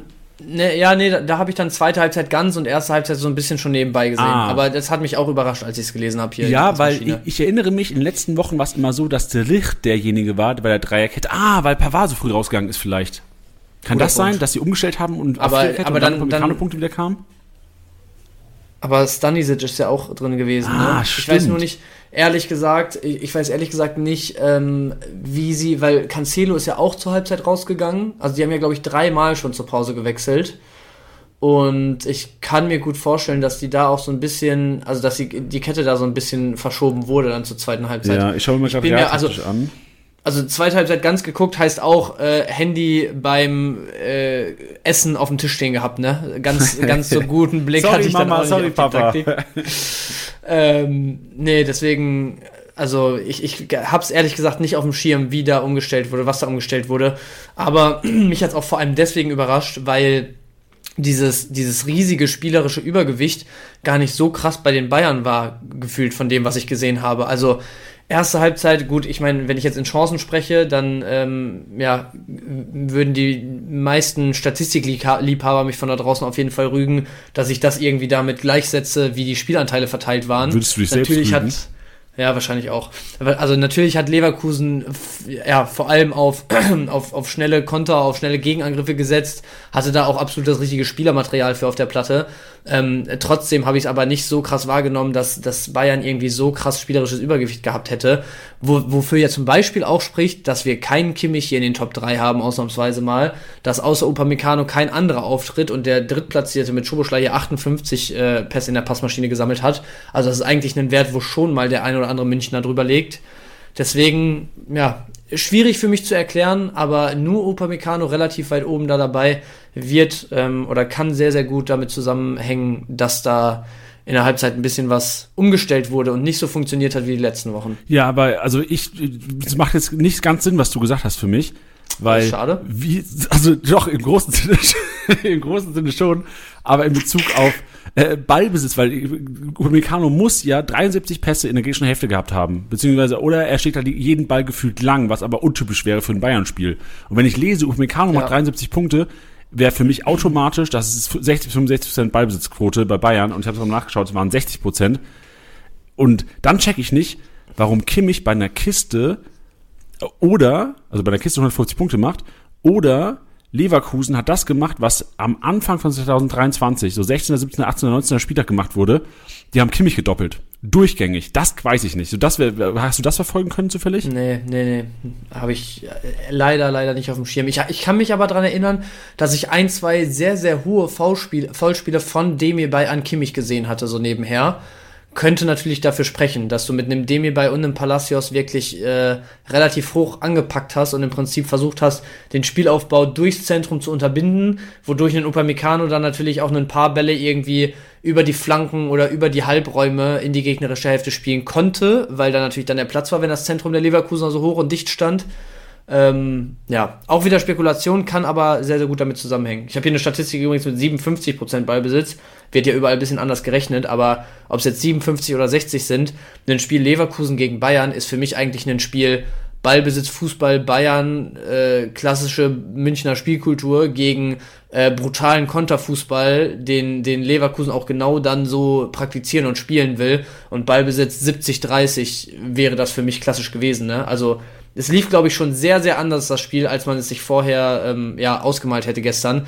Ich erinnere mich auch erste Halbzeit, wo ich so ein bisschen nebenbei laufen hatte, ich so zwei, dreimal drauf geguckt habe und die Leverkusener irgendwie 20 Meter vom Bayern-Tor schon angepackt haben und da, da gepresst haben. Also es war, glaube ich, nicht nur für die Elf auf dem Platz von Bayern äh, sehr überraschend, wie das Spiel lief gestern. Weißt du, welchen Spruch ich richtig komisch finde? Es nee. gibt doch manche Leute, die sagen, erstens kommt es anders und zweitens, als man denkt. Zweitens, als man denkt. Ja. Verstehe ich ja, richtig also komisch. Verstehe ich auch nicht, aber verstehe ich, also ist halt so ein feststehender Begriff irgendwie. Wenn Podcast-Hörer diese, diesen Sätze in ihrem Privatleben benutzen, reflektiert euch mal selbst, also gar nicht böse gemacht, reflektiert euch mal selbst. ich glaube, das ist 90% der Gesellschaft äh, sehen das so. Also, dass, dass das komisch ist. Ja, dass das so, warum sagst du das jetzt? Oder, ja. oder du findest Leute komisch, die das sagen. Ja, ja, ja, ich, ja. Ich weiß, was du meinst. Ich finde es auch sehr komisch. Was ich aber auch sehr komisch finde, ist, da, wie, wie, du gerade so darauf gekommen bist, einfach. Ja, weil ich mir gerade, weil, weil ich mir gerade denke, ich wollte es gerade sagen. Eigentlich habe ich gedacht so, ey, nee, so ein Mensch kann ich nicht sein. nee. Und da habe ich mir gerade vorgestellt, wo ich das letzte Mal gehört habe. Und dann habe ich mir gedacht, ah nee, genau, so ein Mensch will ich nicht sein.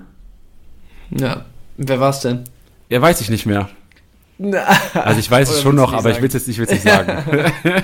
okay. okay. Ja, dann äh, lass uns mal das UPA-Bayern-Thema zumachen, oder? Ja, lass, es war nicht Titi übrigens. Also es war kein, die, die, ich würde ihn nicht kennen, das ist Person aus meinem Privatleben, aber ich will es trotzdem nicht sagen. Es wäre einfach nur schlecht für Janni jetzt. Es wäre einfach nur schlecht weiter. für mich, richtig. Ja. Upamecano, Marius Wolf, hast du so, schon vorgelesen, äh, Marius mit drin, genau, richtig. Ich hau jetzt ja. einfach, die, die, ich hau dir einfach die Stimme weg. Kreativzentrum ist ja. das nächste, was wir jetzt hier machen. Ja, weiter, weiter. Jonas Hofmann, 15 Aktionen, 125 Punkte auf Platz 3. Dominik Soboschlei mit 40 Punkten, 6 äh, Aktionen. Das ist eine äh, ne, ne Riesendiskrepanz. Das ist eine riesen, Riesendifferenz zwischen den beiden, die ich am Anfang hier rausgecallt habe, aus ihr hättet mal viel mehr Punkte machen können. Bei Soboschlei war es wahrscheinlich eher so der eigene Abschluss. Wenn er noch ein bisschen besser gesetzt hätte, dann wäre das ja. explodiert. Bei Hofmann war es ein Mix aus Tyram, Stindel, ich weiß gar nicht, wer die ganzen Großchancen vergeben hat und was Hofmann da alles aufgelegt hat. Also Hofmann war wirklich eine sehr, also ein überragendes Spiel, eine krasse Reaktion und ich hoffe, also der Kollege muss Nazi spielen. So, nicht nur wegen diesem Spiel, ja. einfach ja. weil er halt einfach der Beste ist bei Gladbach und diese Mannschaft trägt. Ohne Hofmann ja, hätte Bremen da 3-0 gewonnen. Ja. Aber auch schon seit ein, zwei Jahren jetzt mittlerweile, ne? Also der hat immer so seine kranken Peak-Performances. Stell dir mal vor, Gladbach würde einfach eine solide Euroleague-Saison, also im Sinne von Richtung 5., 6., 7. spielen Und ähm, Hofmann hätte mal A, die, die Team-Upside noch auf seiner Seite und B, halt auch mal Leute drumherum, die wirklich anständig liefern würden, auf die er sich verlassen könnte. Der hat ja so jetzt schon drei, vier, fünf Mal dieses Jahr über 250 Punkte gescored. Also der wäre ganz, ganz weit vorne mit dabei, ne? Alter, stell dir mal Auch vor. dieses, nach dem, ja. Sorry. nach dem, nach dem Ballverlust von, von Weiser, hast du das auf dem Schirm, das Tor von Gladbach, das von Ja. Tyram? Mhm.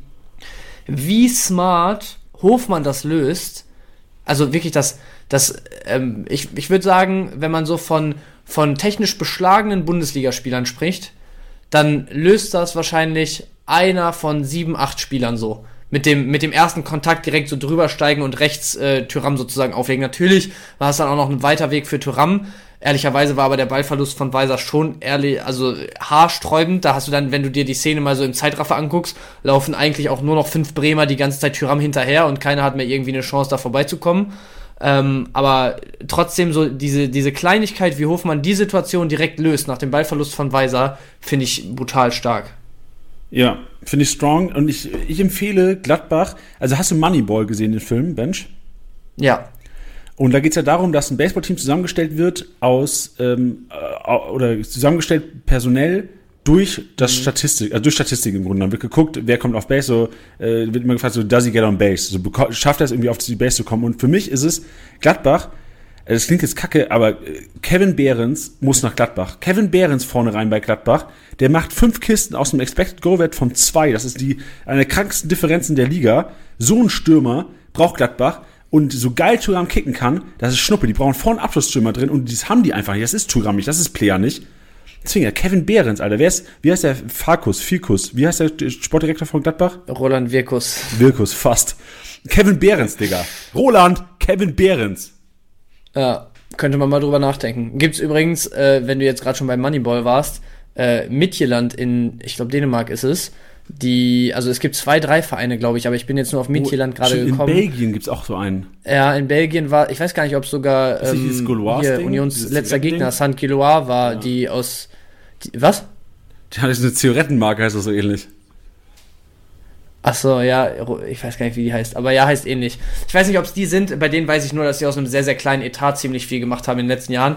Aber ja, auf jeden Fall, äh, Midtjylland ist auch einer dieser Vereine, die irgendwie sehr stark angelehnt an das Beispiel mit so äh, Scouting-Mechaniken und so sich ihren Kader zusammengestellt haben, wo wirklich einfach nur statistisch geguckt wird, welcher Spieler macht aus wenig viel, ist für uns affordable irgendwie und, und äh, ja, hebt uns einfach nur mit den Stats, die er bisher geliefert hat, auf ein neues Level.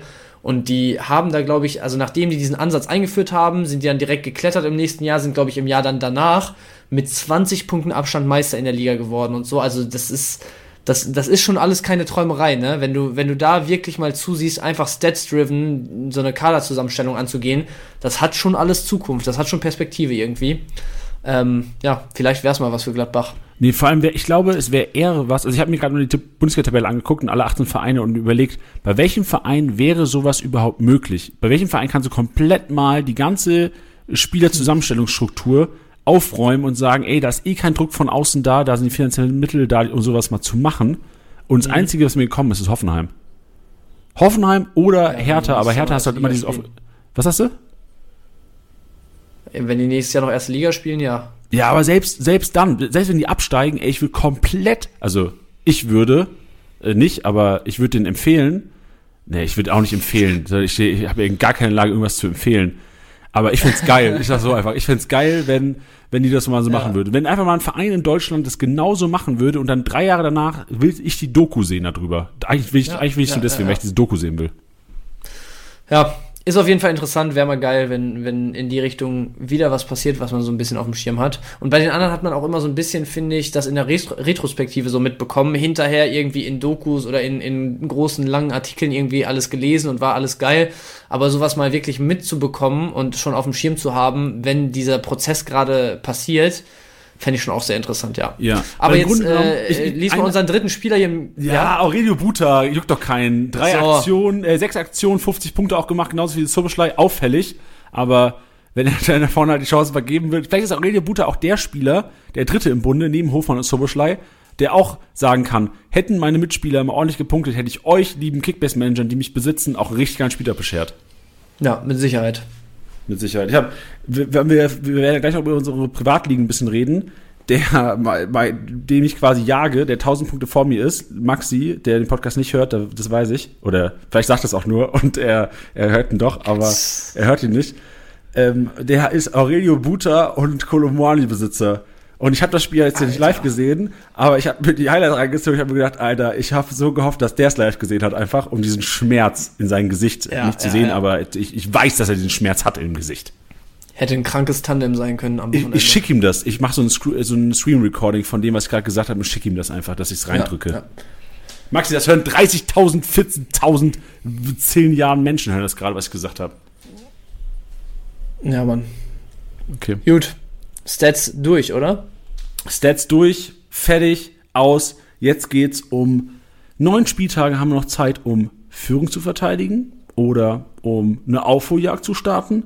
Oder, das ist die letzte Kategorie, das wird eine Shitshow, Leute. Da, da, das ist, das ist Entertainment pur, nicht das Grillfest ausrichten zu müssen. Was muss man machen, wenn man jetzt letzter ist? Und ich bin echt mal gespannt auf unsere Takes später dass man nicht das Grillfest am Ende der Saison ausrichten, äh, ausrichten muss, weil das ist ja oftmals, ich weiß nicht, habt ihr, ist das auch euer Preis oder ist der letzte das Grillfest ja, bei, bei uns ist auch, muss? Ja, ja, ja, letzten, letzten Spieltag nach Möglichkeit zusammen gucken und dann äh, müssen Essen und Getränke gestellt werden. Von den letzten dreien tatsächlich bei uns.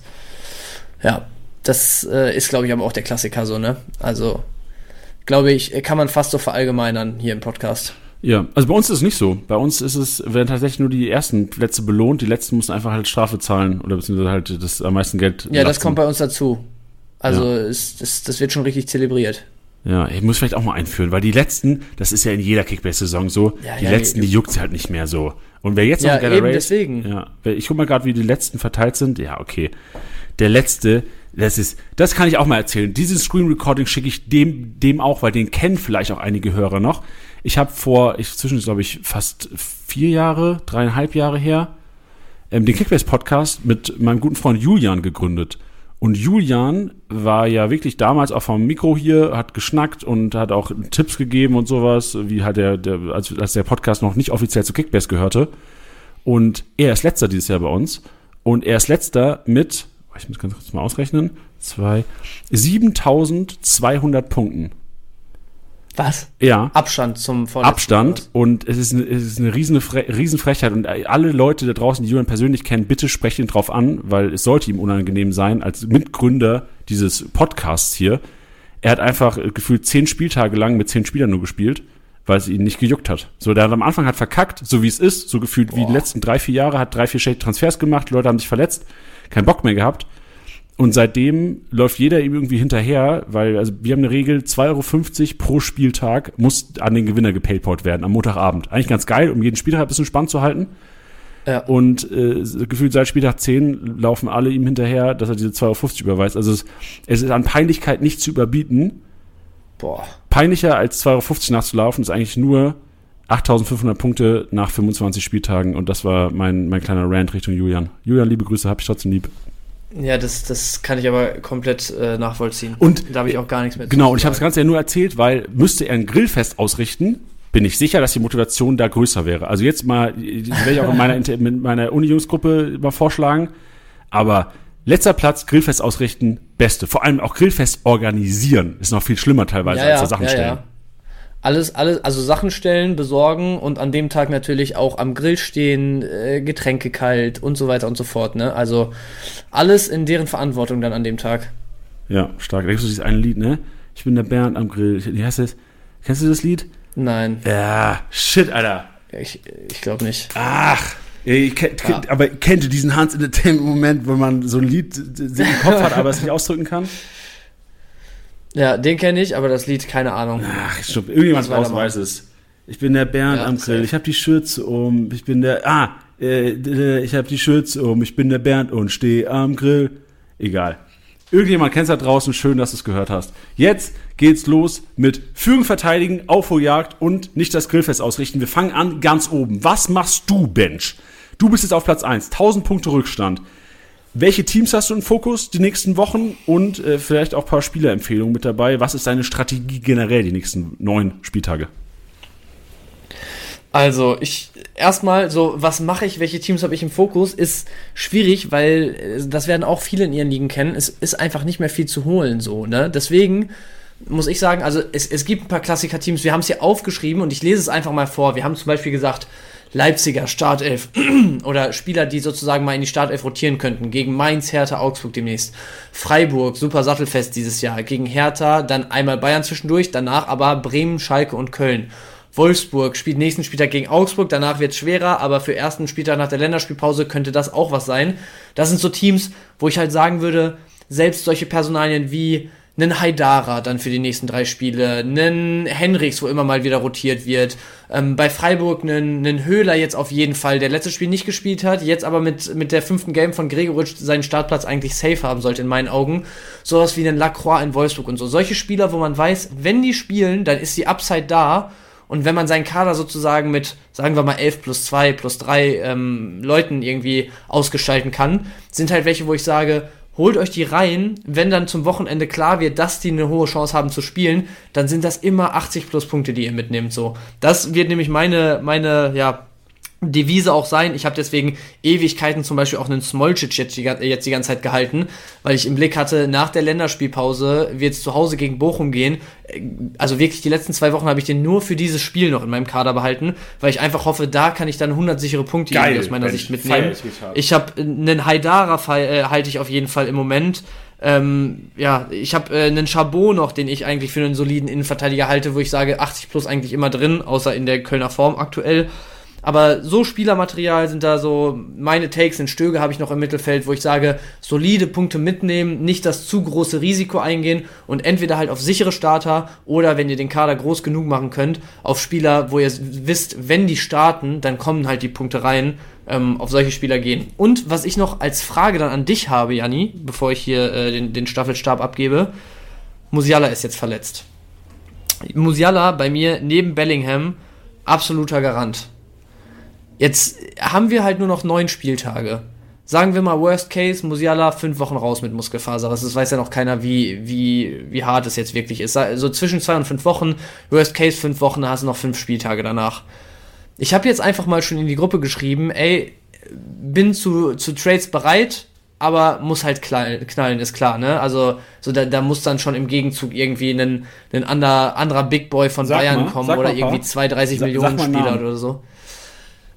Boah, also ich glaube, ähm, gegen sowas wie, gegen sowas wie Upa und irgendwie einen 10 Millionen Starter und sowas, sowas würde ich sogar mittlerweile überlegen und in Betracht ziehen, weil es einfach nicht mehr so lange ist.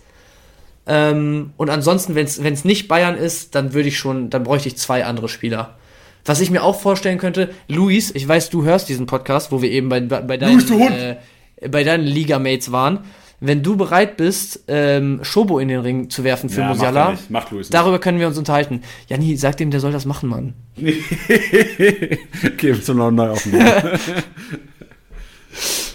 Ja, nein, aber auf jeden Fall, ja, äh, solche Kaliber müssten schon sein, aber ich wollte eigentlich von dir nur wissen, was wäre dein Take jetzt zu Musiala mit, also wenn man noch irgendwie Alternativen und geile Tauschangebote bekommt, würdest du den um jeden Preis halten, weil du sagst, wenn der wieder da ist, direkt wieder Startelf rasiert alles? Oder sagst du, ey, lass mal die anderen Münchner dann in Fahrt kommen, die sind dann in ihrem Rhythmus, dann ist ein Musiala halt vielleicht einfach mal der Sané von aktuell, wenn er nicht direkt wieder auf Topform ist, ähm, und da kommen vielleicht gar nicht mehr so viele Punkte rein, was glaubst du? Also, das Gute ist für diesen Podcast, ich bin auch Musiala-Besitzer in meiner Uni-Jungsliga. Das Witzige ist, ey, wir haben äh, similäre Teams. Also, mein Mittelfeld besteht aus, du bist auch Maxi Arnold-Besitzer da wahrscheinlich, oder? Du liebst doch Maxi Arnold. Den muss ich zum Winter abgeben. Ah, okay. Guck mal, mein Mittelfeld besteht aus äh, Musiala, Arnold, Bellingham. Dreier Mittelfeld. Und Krank. deswegen, äh, also ich liebe Mittelfeld, ich bin, das, äh, mach mir, äh, müssen mir gar keine Sorgen machen eigentlich. Jetzt halt selber Case Musiala fällt aus. Ich muss den Tausender aufholen. Und vielleicht können wir auch so dieses Aufholjagd versus Führung verteidigen anhand eines Musialas machen, weil ich halte Musiala auf jeden Fall. Ich bin davon überzeugt, dass ich diese Punkte ausraster gegen Ende einfach benötige oder beziehungsweise weil für mich ein Musiala ein Spieler ist, der hat entweder macht er 50, aber kann halt auch mal 400 machen. Und auf dem Markt beispielsweise sind jetzt so Ja. Chico Höfler, ein Dika ist auf dem Markt. Wen haben wir noch? Mamouche. Ähm, also äh, könnte ich machen. Ich könnte wahrscheinlich auch wegtraden, aber ich würde nicht dieses Explosionspotenzial bekommen an den letzten Spieltagen. Deswegen ist für mich klar, ich halte Musiala. Ich Ja. will ihn haben an Spieltag 29 bis 34 Safe. wahrscheinlich. Ähm, Ja. Aber in deinem Fall ist, verstehe ich das. Also es ist eine, eine Ja. berechtigte Diskussion. Und Ja. wenn, also ich ich würde direkt sagen, wenn du Upamecano plus einen bekommst, der dein Team aufwertet, würde ich es wahrscheinlich sogar machen, weil ich erwarte, Ja. also wir haben jetzt auch leider als Kickbase-Manager viel Muskelfaseres schon durchgemacht. Eigentlich ist es immer so, zwei, drei Wochen gar kein Spiel. Es gab einmal diesen Case von, boah, wer war das denn, der auf einmal wieder in der Startelf stand, dann gefühlt. Ich weiß es nicht mehr. Du, es war Ähm, diese Saison. Weißt du noch, was, wer es war? Nee, ich habe gerade überlegt, irgendein Dortmunder glaube ich, war es. der ja, es war so gefühlt war. äh, eineinhalb Wochen war er wieder da. Egal. Nee, äh, Diaby war das bei Leverkusen. Ja, stimmt. Ja, ja, ja. der dann Ja, nur ja, ein Spiel ja, verpasst hat. Ähm, Ja. Genau. Und ähm, jetzt habe ich den Faden verloren. Egal. Musiala, genau, hast du Szenario, was- wie er ausfällt. Für mich ist es zwei, drei Wochen. Dann haben die, also ich glaube, gegen Dortmund und Freiburg auf jeden Fall raus. Dann spielen die Champions League gegen City. Da kann ich mir eine Einwechslung vorstellen. Best Case. Oder Worst Case für Kickbase Manager wäre es für mich dann die Einwechslung nach dem City-Spiel, wo es dann gegen äh, Hoffenheim geht und dann die, den Startelf-Einsatz im Rückspiel gegen City, was wahrscheinlich für mich eher nach Bayern-Management klingt, weil Champions League wichtiger als Bundesliga. Ja. Ja, fühle ich schon. Ich muss sagen, ich, ich also ich habe heute Morgen direkt so zwei, drei Artikel mir rausgesucht, wo es irgendwie, also es waren jetzt keine zuverlässigen Quellen, aber da hieß es immer von wegen, ja, ähm, so nach ersten Infos scheint er fürs, äh, für den Kracher gegen Dortmund zu wackeln und Hansi Flick hätte gesagt, wir hoffen, dass er für die Bundesliga, also dass er in der Bundesliga dann auf jeden Fall wieder spielen kann und so. Ist zwar alles ein bisschen reininterpretiert, aber für mich hörte sich das eher nach einem nicht allzu großen Faserriss an und vielleicht sogar wirklich nur die mindestens zwei Wochen, die du auch eben so gecallt hattest. Also es, es könnte auch, glaube ich, gut laufen, dass man sagt, ey, Dortmund kommt dann zu früh ähm, und dann hast du ihn aber danach mehr oder weniger schon wieder startbereit. Aber ich könnte mir halt trotzdem vorstellen, dass dann so die Vorbereitungszeit und ein Ligaspiel, in dem du fehlst, ein anderes, in dem du dann vielleicht von der Bank kommst oder schon starten könntest, ja, let's see, dass das aber reicht, um sozusagen, also dass das für Leute wie einen Sané, wie einen Gnabry, wie sonst auch, wer auch immer dann wieder im Fokus stehen wird, wenn jetzt ein Musiala erstmal ausfällt, wenn die halt dann liefern, dann hast du halt einfach für den Moment erstmal die Nase wieder vorne. Und da, das ist halt so die Frage. Eigentlich, glaube ich, ist ein Musiala, der hat mit Abstand die meisten Spielanteile dieses Jahr von den Offensivleuten da gehabt. Der wird auch weiter den, den Stellenwert haben. Und der ist auch von seiner Spielweise, von dieser Unbekümmertheit her so, dass wenn er wieder fit ist, dann wird er wieder liefern und da die Leute in, in Reihe auseinandernehmen auf dem Bierdeckel. Aber das, das ist halt so der Gedanke, den ich habe. Es, es kann halt safe einfach nur zwei, zweieinhalb, drei Wochen Ausfall sein, dann lässt du vielleicht Dortmund noch sausen und danach ist er schon wieder dran. Es kann aber halt auch sein, dass so eine Muskelfaserriss, ich meine, wie oft sieht man es auch, ja, steigt wieder ins Training ein, zack, direkt nochmal Muskelfaserriss hinterher oder so, wenn es ein bisschen früh ist oder dann er ein bisschen viel will und der ist halt auch noch jung und wild in Anführungsstrichen und dann sind es auf einmal doch fünf, sechs Wochen, die er ausfällt. Und deswegen, also UPA plus eins, also beziehungsweise UPA plus 10 Millionen Starter in Anführungsstrichen, ähm, wo du meintest, das würdest du, glaube ich, machen. Ich glaube, da wäre ich sogar auch schon so weit, dass ich sagen würde, ja, okay, nehme ich mit, weil ich halt einfach nur auf diese konstanten Punkte jetzt versuche noch zu gehen. Ähm, aber wo du zum Beispiel gerade gesagt hattest, sowas wie, was war auf eurem Markt? Ein Dicker und Chico Höfler oder Ja, sowas. ja. Sowas würde ich jetzt zum Beispiel eher nicht mitnehmen, weil das sind so solche Spieler, wo du sagst, ey, die haben auch zwischendurch einfach mal so 40, 50 Punkte drin und äh, liefern vielleicht im Zweifel mal nur alle zwei, drei Spiele in den grünen Balken ab. Dafür lohnt sich dann in meinen Augen nicht, dafür, dass man schon noch mal auf ein paar Ausraster von Musiala hoffen kann. Also es muss schon in solchen Trades, auch wenn man Führung verteidigen will, muss ein Spieler dabei sein, wo du sagst, ey, der bringt mir jeden Spieltag 100 Punkte. Ja, ey, ich habe gerade noch eine Meldung von der Bild gefunden. Vielleicht hast, hast du auf die auf angespielt. Äh, äh, Jamal Musiala, also Bayern expects äh, Jamal Musiala to be out for around two weeks. Das wird ja bedeuten, also ich, ich, ich lese Oh. einfach weiter vor. There's a small hope uh, he will be ready in time for Dortmund. Musiala will stay in Munich and his condition will be assessed daily. Das ist halt auch geil. Das, das, das ist auch für mich ein riesen Upside von Musiala gegenüber Nicht-Bayern-Spielern. Du weißt auf jeden Fall am Freitag, ob der startet oder nicht gefühlt. Weil Nagelsmann wird jede Woche nach Musiala gefragt, ob vom Spiel gegen Dortmund, ob vom Spiel gegen Freiburg. Und er wird uns safe eine Tendenz geben, ob das Start elf Minuten, also wir Kickbase-Manager sind, glaube ich, du kannst über keinen Spieler in Deutschland wahrscheinlich besser informiert sein als über Jamal Musiala, was Verletzungen angeht, über die nächsten Wochen. Ja, finde ich einen guten Punkt. Hatte ich bis jetzt gar nicht so auf dem Schirm, finde ich aber einen sehr, sehr guten Punkt. Ja, weil oftmals, so wie oft, weißt du noch bei Diaby, als der Also ich bin Office-Liga, bin ich DB-Besitzer und ich habe auch einiges durchmachen müssen so und ich habe mir oftmals an den Freitag habe ich mir schon gedacht, ja gut, jetzt hat er gestern Euroleague, wurde eingewechselt, ist herumgehumpelt. Was weiß ich jetzt, ob der Sonntag startet? Bei den Bayern Ja, ja. wüsstest du's. Oder hast du, Ja. wüsstest du es auf jeden Fall eher als bei anderen Vereinen. Deswegen ist es, das darf man nicht unterschätzen. Ja, das stimmt. Ist ein, ist ein großer Pluspunkt von Nagelsmann dieses Jahr in den PKs auf jeden Fall. er richtig genervt wird. Ja. Aber ey, diese PK gegen. Aber ich- ich- also- ja, sorry. Nee, sag gerade noch, weil Ich wollte nur sagen, die, ich war nur die Pressekonferenz, war ein Joke von Nagelsmann. Also, nee, okay, das war auch Die wieder letzte, böse. ja. Also, es, war, es war nur ein Joke für Kickbase Manager. So eine Pressekonferenz, Learning für Lifetime, liebe Kickbase Manager. Eine Pressekonferenz nach der Champions League Auslosung könnt, braucht ihr nicht einschalten. Braucht ihr auf keinen Fall. Also Kickbase PK macht Sinn, wenn ihr äh, macht natürlich Sinn für Entertainment immer, aber Infotainment macht wenig Sinn für Bayern äh, und wer halt noch in der Champions League Auslosung drin ist, weil auf der Pressekonferenz 90% der Fragen ging nur um City, Haaland, Pep. Ja. Also es war echt, es war Zumindest vor so Krachern. Es, es sei denn, du hast halt wirklich zwei, drei, die irgendwie angeschlagen waren nach einem CL-Spiel oder so, da kriegst du dann schon nochmal Infos mit. Aber wenn es wirklich so war, dass jetzt nicht offensichtlich irgendwelche äh, Blessuren irgendwie aus den Spielen entstanden sind und äh, es wirklich vor allem um so eine kranke Auslosung wie jetzt letzte Woche ging, also die PK war wirklich die, die mit dem wenigsten Kickbase-Mehrwert, glaube ich, dieses Jahr, die die es bei Bayern gab. ja. So, Ey. aber also ich glaube, wir können festhalten, Führung verteidigen, ähm, vielleicht sogar mal einen in Anführungsstrichen unsicheren Big Boy irgendwie gegen zwei sichere Hunderter oder sowas eintauschen, einfach Kader in die Breite und mit Stammspielern von, von Teams oder mit potenziellen Stammspielern von Teams, die ein äh, gutes Programm die nächsten Wochen haben, aufstellen. Klar kann man das überall sagen, aber wir haben ja eben so ein bisschen ausgeführt, ne, solche, solche Haidaras und, und solche Leute, wo du halt sagst, wenn du aufholen musst und dann irgendwie auf elf krasse Spieler setzen musst, dann würde ich auf solche vielleicht eher nicht gehen, weil wenn du da nur einen dann irgendwie auf der Bank hast am Wochenende, dann kann dir das schon versauen, dass du ein, 200 Punkte aufholst in den Spieltag, während du, wenn du halt den Kader ein bisschen breiter bauen kannst und nicht so auf dein ganzes Budget in elf Leuten irgendwie angewiesen bist, kannst du vielleicht mal ein, zwei Optionen mitnehmen, die dann spielen könnten. Ähm, Aufholjagd hattest du dann jetzt gesagt, ey, solche Musialas.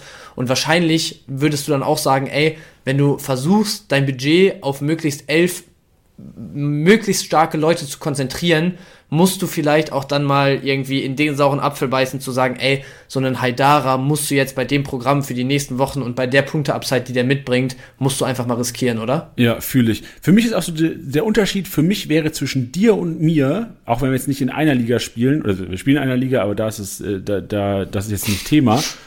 Ähm, zwischen Führungsverteidigung und Aufholjagd ist für mich auch eine Diskrepanz zwischen Offensive versus Defensive. Führungsverteidigung ist für mich, ey, ich brauche vier, fünf solide Innenverteidiger, die punkten no matter what. Und Aufholjagd ist für mich so, das, ich weiß noch nicht, ob das schon am Spieltag neun, äh, also am Spieltag noch neun to go losgeht schon, aber vor allem so die letzten vier, fünf Spieltage, ey, spiel halt mal 4-2-4. Spiel halt mal drei, äh, 3-4-3 oder sowas, dass du halt einfach sieben Leute hast, die eventuell die eine Torbeteiligung machen, oder die Wahrscheinlichkeit höchster, größer ist, die eine Torbeteiligung zu machen. Also, dass man so ein bisschen, Ja. wir gehen zwar jetzt auch auf die Teams ein, also ich habe auch noch ein paar Teams, wo ich sagen würde, da ist äh, das Potenzial größer als der Marktwert momentan, vor allem so die nächsten drei, vier, oh, fünf Spiele. Gladbach haben wir krass gut analysiert hier, gehen wir so Richtung bis zum Bochum-Spiel, ist glaube ich Spieltag 31 oder sowas. Also langfristig wird gedacht, das wäre auf jeden Fall was. Und die Teams, ich glaube, das macht am meisten Sinn, wenn ich zu den Teams komme. Ja, ja, ja. Leverkusen. Leverkusen spielt gegen Schalke, Frankfurt, Wolfsburg. Leverkusen ist für mich das Team schlechthin, was du nicht einschätzen kannst. Du weißt nie, was du bekommst, aber es kann immer mal wieder explodieren. Genauso gut wie es kann immer mal wieder komplett täuschen, da, äh, enttäuschend sein, dass sie irgendwie auf Platz 15, 16, 17, was Teampunkte angeht, am Wochenende enden. Aber du hast die Spiele gegen Schalke, Frankfurt und Wolfsburg und vor allem gegen Schalke nach der Lernspielpause. Das wäre für mich so ein Aufholspiel, zwei, drei Leverkusener über die Woche kaufen. Gerade jetzt Palacios, der wird wahrscheinlich hart overpaid jetzt in den nächsten Wochen, aber der ist auf Märkten noch. Ob du mal auf einen Ausfall vielleicht hinten spekulierst, vielleicht mal einen Kusunu reinpackst oder auf nochmal eine Meldung, dass Schick immer noch ausfällt und Adli vorne rein oder ein Asmun sogar. Sollte Adli, ich weiß nicht, ob der mit den 20 Franzosen, äh, mit den Franzosen unterwegs ist, habe ich mich jetzt nicht vorbereitet drauf. Aber Leverkusen zweite Reihe, Demir bei, you never know, Alter. Ich weiß nicht, ob Palacios mit Argentinien zu- äh, unterwegs ist. Was ist, wenn Palacios nicht ready wird? Also es gibt so viele Szenarien in der Lehrspielpause, dass das Kickbase Dynamik, die Kickbase-Dynamik noch komplett aus dem, aus dem Lot bringt. Leverkusen Upside gegen Schalke. Hoffenheim habe ich mir rausgeschrieben, aber auch nur, nicht weil ich Hoffenheim so krass Ausra Ausrastpotenzial betitelt, aber die kosten halt momentan gar nichts. Die kriegst du nachgeschmissen, Hoffenheimer, spielen jetzt gegen mhm. Werder und Schalke. Zwei geile Spiele, wo du halt überlegen musst, willst du so früh schon so viel Risiko gehen oder warte ich auf Spieltag 30, 31, 32, 33, 34 dann so oder so. 34 musst du, da kannst du, stellst du fünf Kölner aufgefühlt manchmal, je nachdem, wie es halt dann aussieht in der Tabelle. Und Gladbach. Dann ist mein Monolog auch zu Ende, Bench. Spielen gegen Köln, Wolfsburg, Frankfurt, Union, Stuttgart. Das sind alle, das sind fünf, sechs Spiele, die wir rausgeschrieben haben, wo im Grunde genommen Gladbach alle sechs gewinnen könnte. Aber Gladbach genauso ein Team wie Leverkusen gefühlt. Du weißt nie, was du bekommst, aber es könnte immer mal wieder zum kompletten Punkteausraster kommen. Und dann ist nicht nur Jonas Hofmann betroffen, weil irgendjemand muss die Dinge auch machen. Player, Stindel, pff, ich, ich sag den Namen jetzt, aber ich vielleicht äh, schneide ich das auch raus. Ne? Ich schneide es nicht raus, weil ich zu faul jetzt dafür bin, noch im Nachhinein. Wir haben zu wenig Zeit zum, zum Hochladen. Aber so ein Gumu, was ist, wenn der auf einmal Relevanz bekommt? Einfach reinpacken, 13. Mann, das habe ich nicht gesagt. Ein Gumu ist keine Kaufempfehlung, Ben. Sag kurz nur, dass die Scheiße laber hier. ein Gumu lassen wir raus. Dafür können wir vielleicht, wenn du, wenn du ganz heiß werden willst in deinen Takes, kannst du einen Wolf mal reinschmeißen. Ey, immer mal wieder eine Option. Flo Neuhaus, Digga. Ja, den sowieso. Aber ich meine, der, der hat jetzt auch schon gestartet, ne? Also wenn ihr den kriegen könnt, dann auf jeden Fall auch mitnehmen. Der ist nichts wert im Moment. Der ist die letzten zwei Spiele, hat er begonnen. Also äh, Neuhaus auf jeden Fall. Aber wenn du jetzt so auf zweite, dritte Reihe gehen willst, wo du vielleicht mal so deinen dein Trade der Saison jetzt noch einpackst, kurz vor Schluss, dann wäre es, glaube ich, eher ein Hannes Wolf äh, unter Daniel Farke als ein Gumu. Und ist Benze bei Ihnen nicht auch back? Benze Bini kommt doch zurück nach der Spielpause, oder? Der darf wieder. Der darf wieder. Kann ja auch sein, dass der auf Märkten wieder reinkommt. Das wäre für mich einer, wo du richtig reinballerst. So gegen Köln, ja, ja, Wolfsburg, alles, Frankfurt, Union, Stuttgart, ja. Bochum. Immer richtiger geiler, so ein Late-Season ähm, Verpflichtung. Schnapper. Schnapper. Und jetzt, äh, das war so unser Take zu Führungverteidigen Aufholjagd. Ich glaube, ihr, ihr, ihr, könnt euch was zusammenreimen. Ihr seid ja auch erfahrene Kickbase-Manager, Freunde. Aber was machen wir? Und ich hoffe, da habt ihr wenig Erfahrung mit. Wenn du jetzt letzter bist und nicht das Grillfest ausrichten, was sollte Julian aus unserer Gruppe machen, Bench? Alter. Also ich meine, wenn du mit 8000 Punkten hinten bist, dann ist sowieso Hopfen und Malz verloren. Da brauchst du gar nicht mehr drüber nachdenken dann.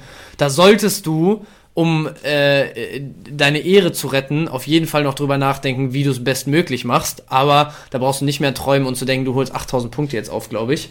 Ähm, mit der Gefahr, dass ich ein, zwei von euch da draußen enttäusche. Aber ich glaube, in der Situation sind Leute, die den Podcast hier hören, hoffentlich nicht. Ähm, sonst läuft irgendwas grundlegend falsch. Ähm, aber ja, also nicht grillfest äh, ausrichten. Hieß ja sowas wie, keine Ahnung, 12er Liga, letzte drei, also das ist glaube ich jetzt Beispiel bei uns sogar, 12er Liga, letzte drei müssen ausrichten. Du bist irgendwo dazwischen denen, so zwischen, zwischen 7 und 11, 12 und, und äh, irgendwie alles noch so in, in erreichbarer äh, Distanz, was Punkte angeht.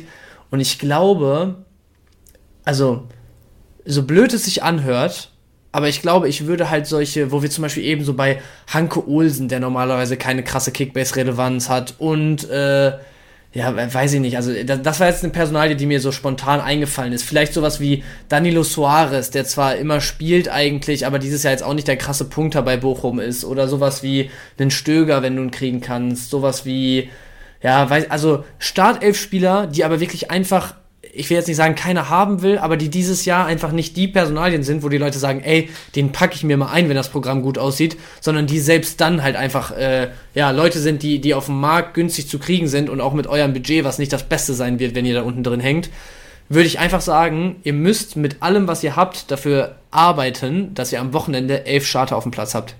Weil dieses, da dann Risiko gehen und zu, zu sagen, ey, dann brauche ich mal einen krassen Spieltag, um mich da unten rein rauszuarbeiten und dann gehst du das Risiko mit Haidara und Co., sagen wir jetzt einfach mal, wo wir bei den Beispielen eben waren, und hast dann am Wochenende äh, mit ein bisschen Pech zwei Bankwärmer da sitzen, die dich wieder, sagen wir mal, wenn es durchschnittliche Punkte sind, so 100, 150 Punkte oder so kosten im, im Vergleich zur Konkurrenz, dann würde ich Stand jetzt noch, wenn es wirklich eng ist und ihr noch neun Spieltage habt, sagen, lieber elf Starter, nicht die großen, also nicht die riesen Punkte Upside einpacken, aber einfach vermeiden, dass ihr am Wochenende durch, durch äh, Nicht-Startelf-Nominierungen hier und da immer wieder 50, 60, 70 Punkte verliert. Da würde ich einfach versuchen, auf die 800, 900 Punkte pro Spieltag zu gehen und einfach nur Starter einzupacken.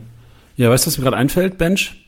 Nee. Die hören ja gar keinen Podcast. Also wenn du letzter in der Liga bist, dann juckt sich wahrscheinlich auch nicht, dass was jetzt irgendwie zwei Hannebumble in so einem Podcast erzählen von Kickbase. Hannebumble habe ich noch nie gehört, aber finde ich richtig geil. Ja, ähm, weißt du, was ich jetzt einfach machen würde? Ich würde allen Führenden in der Liga, die weit oben sind, die so auch mal gerne das Maul aufreißen in ihrer Kickbase-Liga. Ich würde euch empfehlen, einfach mal beim iPhone kann man das, glaube ich, einfach von oben runterziehen und dann ein Screen Recording starten. Schickt das jetzt mal dem Letztplatzierten. Digga, bekomm deinen Arsch hoch. Bekomm deinen fucking Arsch hoch. Das ist eine peinliche Leistungssaison von dir. Das ist erbärmlich. Abschaum für Kickbase und Abschaum für deine Liga. Mach was. Das war's. Ja, strong. Damit belassen wir es Weil ich glaube jetzt, einfach, die brauchen einfach eine Ansage. Die müssen einfach mal Ja, ja. sich an der Ehre gepackt fühlen und äh, einfach mal ein bisschen Zeit reinstecken. Das ist jetzt nicht mega Zeit, was du reinstecken musst. Zwei, drei Minuten am Tag, anstatt von ein, zwei vielleicht. Einfach mal morgens auf Toilette, Handy rausholen, Trans- Transfermarkt scannen, paar Spieler holen, Leute, die nicht performt haben in den letzten Wochen, austauschen.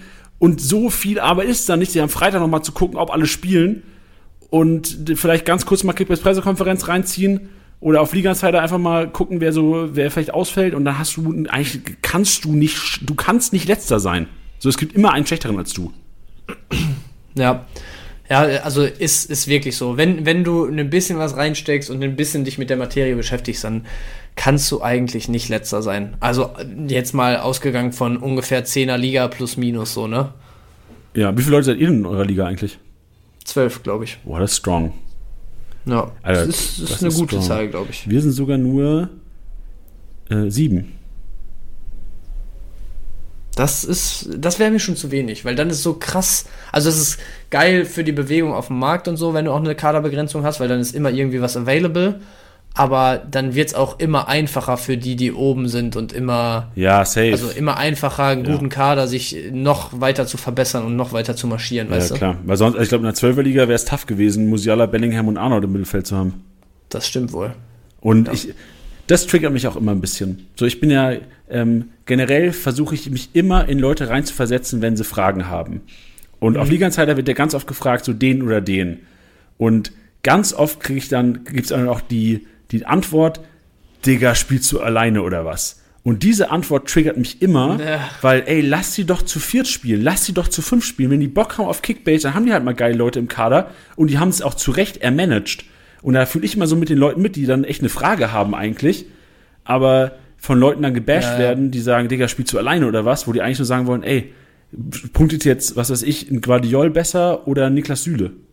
Ja, ja, fühle ich. Auf jeden Fall. Und ich meine, es ist ja auch, also solche, solche kleineren Ligen sind ja auch oft sowas wie, keine Ahnung, in der Family dann mit, mit, was weiß ich, Papa und Onkel und keine Ahnung wem zocken oder so, was ich eigentlich immer sehr geil finde, weil auch in, also ich meine, wie oft sprechen wir drüber, dass so Kickbase dann teilweise das Thema irgendwie im Freundeskreis ist und die ganze Woche äh, es, es hoch hergeht da in den WhatsApp-Gruppen darüber und so. Und gerade wenn man jetzt irgendwie dann mit der, mit der Family über sowas noch äh, die Touchpoints hat und da irgendwie jedes Wochenende sich drüber unterhalten kann und so. Also ich kenne das und ich habe das auch hier und da schon gehört, dass sowas dann halt auch ein geiles, also das als Tool jetzt dann dafür zu bezeichnen, ist halt vielleicht ein bisschen sehr instrumentalisiert, aber du weißt, was ich meine, so, dann, dann hast du halt darüber einfach die Touchpoints, um immer mal mit deinen Verwandten drüber zu quatschen, wenn du sonst nicht so viel mit denen zu tun hättest. Und dann ist es halt eine Fünferliga, in der du mit denen zockst. Ja, mein Gott, ist halt so. Ja, kann ja nicht jeder so eine geile Jungsgruppe haben wie ihr da draußen, die mit 15 Leuten zocken und sich jeden Samstag treffen zu Bully gucken. Ihr, das ist geil. Wertschätzt mal, was ihr habt. Ja, so sieht's aus. Gut, ich habe, ich, heute kacke ich richtig viel an Karrenbench. Ja, aber die letzten Wochen, weißt du noch, wie du beim letzten, bei der letzten Podcast-Aufnahme mich die ganze Zeit dazu animiert hast?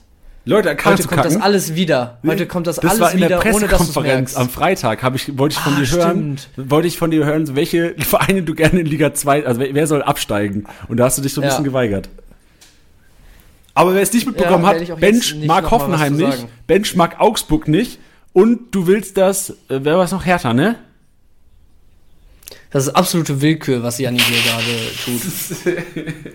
Ich werde mich nicht dazu äußern. Ohne Ey, wenn meinen ihr, Anwalt sage wenn ich ihr Bench irgendwann mal auf der Alm trefft, in Bielefeld oder sonst auf irgendeinem Fußballspiel und ihr seid Hertha-Fans, Augsburg-Fans oder Hoffenheim-Fans, bitte werdet handgreiflich. Oha! Nein, oha. nein, nein. Ich, ich komme drauf zurück. Ich komme drauf Ey, zurück. Mensch, du weißt doch, du weißt, ich hab dich Ja, lieb. ja. Passt. Gut, euch haben wir natürlich auch lieb, weil von euch wollen wir immer wieder Sachen wissen und das bringt uns zur Frage der Woche. das ist eine geile Überleitung. Geil, geil anmoderiert, ja, ja. Oder? passt. Ey, heftig. Es gab mal ein YouTube-Video, Ja, wo, ich, ey, wo ich am Ende so ja. gefragt, nee, es war ein, ein Twitch-Stream, habe ich äh, gefragt, so, ähm, da habe ich auch durchmoderiert alleine und habe ich am Ende gefragt, das hat Tilly auch gecuttet auf YouTube gestellt, ähm, ob ich äh, irgendwann mal Wetten, das moderieren sollte, äh, soll. Und da gab es einfach ganz viele Leute haben Nein geschrieben. Ja, das war letzte Woche erst oder vorletzte. Ja. Manager Mittwoch. Gerne mal am Ende auch in die, in die, äh, wie wie nennt man das nochmal? In die Outtakes gucken. War nämlich auch geil, wie Janni dann drauf reagiert hat, so. Ja, das, da habe ich mir zu Herzen nicht? genommen. Und jetzt, genau, und und jetzt will ich mal eine richtig gute Über Überleitung hier haben und mit euch lieb haben, haben wir, glaube ich, eine gute, ganz gute Überleitung gefunden. Letzte Woche haben wir euch gefragt, Raphael Borré, Lindström Ausfall, wie sieht's aus? Ist der Kollege einer, den man sich reinpacken sollte? Jetzt natürlich sind wir ein bisschen schlauer inzwischen, wurde relativ früh ausgewechselt, hat es nicht übertrieben geil gepunktet, war bei 33 Punkten, bei einer 2-0-Niederlage. Geht schlechter bei einem Stürmer, aber geht auch deutlich besser. Also von daher die Erwartungen nicht erfüllt. Danke auf jeden Fall für alle Einsendungen von euch auf unserem Discord-Channel. Solltet ihr noch nicht auf dem Discord-Channel sein, kommt gerne rein. Show Notes oder in den Beschreibungen des Podcasts findet ihr auf jeden Fall einen direkten Link, der auch auf jeden Fall funktioniert dieses Mal. Letzte Woche, sorry dafür, hatte ich einen abgelaufenen Link reingepackt. Bei Discord ist immer so ein bisschen tricky. Jetzt habe ich einen Link erstellt, der niemals ablaufen kann. Wie geil ist das, Alter? Danke Technik. Und den hat wahrscheinlich auch Amanatidis, sein äh, Username auf Discord mit einem Eintracht-Logo, also wird Eintracht-Fan sein, hat geschrieben, Borre wird spielen, solange Lindström verletzt ist. Davon gehen wir auch aus. Und er wird jede, also er wird wohl im, im Sommer auch wechseln, also wird jede Chance nutzen müssen, um sich mal zu zeigen. Also heißt auch, eigentlich bleibt Borre nichts anderes übrig, als auszurasten. Problem ist jetzt, Lernspielpause ist bald vorbei. Und ähm, das hat Amatis auch geschrieben, wenn Lindsdorf wieder fit sein sollte, sieht er keinerlei Chancen für Borre, weil er halt auch weg ist im Sommer. Ja. Ja, finde find ich einen guten Take und viel ging ja so in die Richtung auch von der Stimmung da ähm, in, dem, in dem Channel. Ähm, es, es gab auch Leute, die mal so reingeworfen haben von wegen ähm, Systemumstellung in Anführungsstrichen, indem du dann Kamada wieder einen vorschiebst, Jakic reinrückt ins Zentrum oder Ebimbe, der ja auch wieder fit sein sollte nach der Länderspielpause. Also es gibt schon auch Szenarien, in denen ein Boré äh, so langsam äh, seine, seine, ja, seinen Rang verliert äh, in, der, in der Startelf, selbst wenn es einen Lindström nicht rechtzeitig wieder packt, direkt nach der Länderspielpause. Und ich glaube, also du hast eben schon gesagt, wir sind jetzt ein bisschen schlauer und wir sind jetzt auch ein bisschen schlauer als zu dem Zeitpunkt, zu dem äh, viel Diskussion zu dem Thema im Discord ähm, oder auf dem Discord-Server stattfand. Das Wochenende war jetzt schon wirklich keine Bewerbung, ne? Nee, genau. Und ähm, Enocore XL hat noch geschrieben, genau das, was du gesagt hast. Könnt ihr euch vorstellen, dass Borre nicht als Lindstrom-Ersatz funktioniert? Hat er recht gehabt. Ähm, er würde empfehlen, äh, Kamada auf Lindstrom-Position zu ziehen. Würde ich auch Ja. Kamada-Besitzer empfehlen, weil ich glaube, da hat Kamada auch in der Hinrunde ab und zu mal richtig äh, geliefert. Ja. Was mit Na, Kamada am los, Mensch? Was mit Kamada los? Ja, ja, ich, ich wollte gerade sagen, jetzt am Wochenende ein, zweimal auch wirklich, also einmal kann ich mich erinnern, so blank vor der Bude aufgetaucht, den er dann nicht macht. Zweimal kann ich mich sogar erinnern. Einmal äh, irgendwie so ein Querschläger, wo er komplett frei eigentlich einschieben kann. Und beim zweiten Mal war er, glaube ich, der Schütze, wo ich eben gesagt hatte, wo Ko äh, Kolomoani das Ding so auf den zweiten Pfosten gechippt hat. Auch komplett frei, vier Meter vorm Tor. Also die Aktionen waren da. Ich weiß jetzt nicht, das wäre jetzt wieder total äh, ins Blaue reingeraten, ähm, ob es irgendwie daran liegt, dass nach Boré-Auswechslung oder so, also ich meine, die erste Szene war sogar vor der Auswechslung, die zweite dann hinterher, meine ich, ähm, ob es daran liegt, dass er irgendwie doch einen eher offensiveren Part jetzt schon einnimmt, weil einfach diese Lindström-Position nicht so gut ausgefüllt werden kann. Ähm, oder ob es jetzt einfach daran lag, dass das spielerische Übergewicht halt so klar bei, bei Frankfurt war gegen Union. Aber ich, ich glaube, so, was man auf jeden Fall sagen kann, ist, dass das Gespür für die Räume, gerade wenn es auch offensiver Richtung gegnerische Box äh, geht, dass das Gespür für die Räume da eigentlich schon da ist bei einem Kamada. Dass er jetzt wenig draus macht, ist dann natürlich wieder eine andere Sache. Äh, muss man dann äh, wieder anders, anders bewerten, irgendwie anders anpacken, das Thema.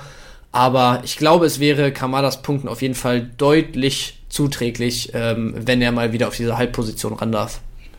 Ja, stark. Und äh, die, also willst du noch was zu Borre sagen? Also ich glaube, äh, Nee. Borre ist so mit der Kickbase-Relevanz war ist ein Rohrkrepierer gewesen. Also ich, ich glaube auch, dass die Hoffnung da größer war als der Output und dass die Relevanz von Raphael Boré ähm, ganz schnell geschwunden ist nach einer Woche. Ja, gehe ich mit. Chance nicht genutzt. Die neue Frage, die geht so ein bisschen auf unser Hauptthema auch heute und zwar so ein bisschen die Aufholjagd. Und wir wollten euch fragen, das haben wir auch so ein bisschen gemacht. Wir hatten Gladbach, Leverkusen und who else, who else, who else, Hoffenheim. Welche Teams haben eurer Meinung nach die größte Differenz zwischen Marktwertniveau, also Preise der Spieler, und der eventuell zu erwartenden Punkte aus Raster. Positiv gemeint. Heißt, also ich habe es vorhin am Case Leverkusen gesagt, du weißt nie, was du bekommst. Die sind zwar relativ teuer schon, vielleicht ist Leverkusen auch gar nicht mehr, ähm, ist Leverkusen zu teuer dafür, dass sie so unsicher sind auch teilweise. Ähm, für mich bestes, bestes Beispiel Hoffenheim. Die kosten gar nichts, haben aber teilweise anscheinend ja die Qualität, auch mal richtig auszurasten. Und da wollen wir eure Frage wissen. So neben Hoffenheim, neben Gladbach, Leverkusen, habt ihr noch andere Teams, wo ihr das auch so seht? Müsst ihr es nicht am Restprogramm äh, festmachen, einfach Marktwertniveau zu, was ihr denkt, wer so richtig ausrasten könnte. Und da bin ich mal gespannt, was ihr so haut auf unserem Discord-Channel. Also auch mal danke an alle, die in der letzten Woche ge geschrieben haben. Ich mit diesem Mausklick kommt jetzt diese Frage für diese Woche rein. Und so alle, die auf Discord sind, haben sogar schon wahrscheinlich vor diesem Podcast gesehen, äh, worum die Frage der Woche geht. Ich, ich hoffe, den Klick hört man. Hat man gehört. Geil. Geil. Gut. Einkaufswagen, Jani. Einkaufswagen und der Einkaufswagen, ja, Einkaufswagen. Einkaufswagen. Ganz kurz Intro nochmal. Der Einkaufswagen ist so kürzer, kürz, solange der Podcast-Ablauf heute war. Vier Seiten und solange wir hier geschnackt haben, Bench, so kurz wird der Einkaufswagen heute. Denn er besteht nur aus Frankfurtern. In der Länderspielpause ist, glaube ich, für jeden Kickbase-Manager klar, so wer steigt, der steigt, wer sinkt, wer sinkt. Ihr wisst doch eh, wer momentan steigt. So, ihr seht, könnt die, die Marktwertverläufe euch anschauen, wer eine ordentliche Kurve hat, den packt ihr ein. Da werdet ihr gut Geld machen mit so Kaderbegrenzung ausnutzen. So, ihr seid am Ende der Kickbase-Saison, ihr wisst es. Bringt Geld momentan noch was? Ey, wenn ihr in der Liga seid, wo Geld gar nichts mehr bringt, Schnuppe. Dann kauft euch halt ein paar Gambler ein. Und für mich sind die Gambler bei Frankfurt. Frankfurt, Freitagabendspiel, Heimspiel gegen Bochum ist für mich so direkt so eine Partie. Boah, Digga, Alter, was ist, wenn Bochum jetzt noch das dritte Spiel in Folge gewinnt und Frankfurt komplett zerschossen wird? Ja, ist möglich, aber es ist auch möglich, dass Frankfurt daheim voller Hütte, Flutlichtspiel, vielleicht eine Choreo, vielleicht ein paar Pyros im Gästeblock, vielleicht auch im Heimblock, ey, you never know bei Frankfurt, mit einem Alario, Smolcic, Hasebe, Jakic oder Knauf eventuell in der Startelf agiert, ihr es sehen könnt, ihr ihn habt und ihr ihn aufstellen könnt. Das ist jetzt alles nicht für die Leute, die wahrscheinlich auf Nummer sicher gehen wollen, die ihre Stammelf haben und da auch elf Hochkaräter haben, aber vielleicht für die Leute, die in der Zwölferliga sind, Hinterbench auf Platz zwei, vielleicht neun geile Spieler im, Team haben und zwei immer so Woche für Woche rotieren, wäre für mich Alario. Weil was ist, wenn Kamada ähm, auf der 8 bleibt Borre international unterwegs, vielleicht nicht ganz fit und jetzt eh nicht überzeugt. Was ist, wenn Alario reinkommt? Smolcic, Tuta, fünfte Gelbe, deswegen vielleicht Hasebe, Smolcic sogar Doppelkombi oder Jakic als RIV, auch eine Variante. Also ähm, es gibt viele Szenarien und auch Knauf für Buta, wo ich mir das am wenigsten vorstellen kann. Deswegen habe ich ihn auch Last in Least genannt. Ja, finde ich gut, gerade für dieses, für dieses Freitagsszenario, Startelf einsehen, hatte ich ehrlich gesagt eben, wo ich über meinen Smolcic-Kauf oder meinen Smolcic-Hold äh, geredet hatte, gar nicht so krass auf dem Schirm. Ist natürlich noch mal geiler jetzt ähm, dafür, aber ja, finde ich gut. Frankfurter einpacken über die Länderspielpause haben jetzt wahrscheinlich noch die wenigsten auf dem Schirm. Und selbst wenn, wenn ihr sie dann nicht benötigt zu dem Zeitpunkt, jetzt erstmal einpacken und in der Woche vielleicht in einen ordentlichen Trade verwickeln, wenn jemand den holen will, nochmal kurz vorm Spieltag. Könnte auf jeden Fall äh, ja, ein Win werden für euch. Ey, weißt du, was mir gerade in den Kopf gekommen ist? Wo ich Tuta fünfte Gelbe gelesen habe, ist mir echt in den Kopf gekommen, dass Gregoritsch von der Bank die fünfte Gelbe kassiert hat gestern. Weißt du, wie ja, das ja. passiert ist? Nee, ich, ich, Spiel hatte ich ja nicht gesehen, wie gesagt. Ich hatte auch nur gesehen, dass er von der Bank zehn Minuten nach Auswechslung oder so das Ding noch gekriegt hat. Mensch, Junge, halt dich am Riemen, Gregor. Die zehn Punkte, die tun weh. Und vor allem die Sperre tun weh. Ja, machst du nix. Aber die wäre die wär schon noch gekommen, Janni, ne? Also neun Spiele, irgendwann wäre es noch passiert. Ja, ja. Wäre nur blöd, wenn er jetzt nochmal 50 holt und dann am letzten Spieltag fehlt. Ja. Das wäre sehr bitter. Das stimmt. Gut, Bench. Dann ähm, bleibt uns, glaube ich, nicht mehr viel zu sagen, außer pff, Bühne frei für Mr. MVP-Tipper. Ich, ich habe noch was, ich habe noch oh, was, geil. Ja, und zwar Freitag ja, wie gewohnt in der Länderspielpause natürlich keine PK, macht wenig Sinn ohne Spieltag.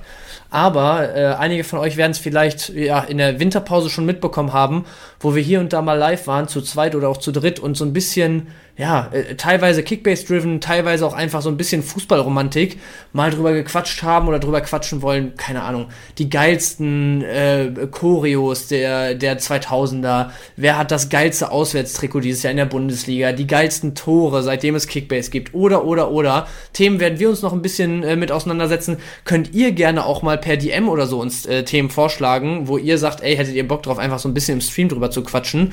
Und dann werden wir uns, wie gewohnt, wie gesagt, einige von euch werden den Stream äh, kennen oder wiedererkennen, werden wir uns da jeweils mit unseren Takes dazu äh, vorbereiten. Aber warum wir das vor allem auch hier jetzt schon announcen, wir werden, dadurch, dass Janni nicht am Start sein kann und nur Titi und ich da sind, ähm, werden wir uns einen Wildcarder von euch reinholen. Den werden wir uns Freitag dann im Stream raussuchen, ob wir es über eine Frage am Anfang machen, wo irgendwie die erste richtige Antwort mit reinkommt, oder ob wir einfach das irgendwie per Chat-Vote oder keine Ahnung was machen. Das werden wir dann sehen. Ähm, wenn ihr aber Bock drauf habt und äh, vielleicht dann auch ja über die Woche bei Twitter erfahrt, ähm, was die Themen des Streams werden und euch da ein bisschen vorbereiten und dann mitdiskutieren wollt, dann haltet die Augen offen, schlagt uns gerne Themen vor, kommt auch gerne einfach so am Freitag rum und äh, hört ein bisschen zu, diskutiert ein bisschen mit, votet ein bisschen mit, wer dann am Ende die besten Takes dabei hat. Das wollten wir hier noch reingeben. Schön, geil, guter Stuff. Alles klar, guter Stuff. Weiter geht's zum MVP-Tipper, der die richtige Nase hatte bei dem absoluten Goat im Moment auf der 8, Rafa Guerrero, Maschine. Digga, Rafa Guerrero würde ich gerne mal um den Hals fallen, so wie Goldmedaillen. Sheesh. Tschüss, bis nächste Woche. Tschüss. Servus Tidiani, liebe Grüße aus dem sonnigen Dörfchen Bierenbach in der Nähe von Stuttgart, wo nicht nur das Gras grüner wächst, sondern natürlich auch die Kickbase-Punkte am grünsten sind. Ja, Rafa Guerrero MVP, was soll ich sagen? In den letzten Wochen für mich leider nichts Neues. Ja, in einem Team voller Spieler, an die niemand glaubte, außer ich vor der Rückrunde. Marvin Duksch, Rafa Guerrero und der King himself, Kingsley Coman. Da hagelt es natürlich Punkte und Spieltagssiege.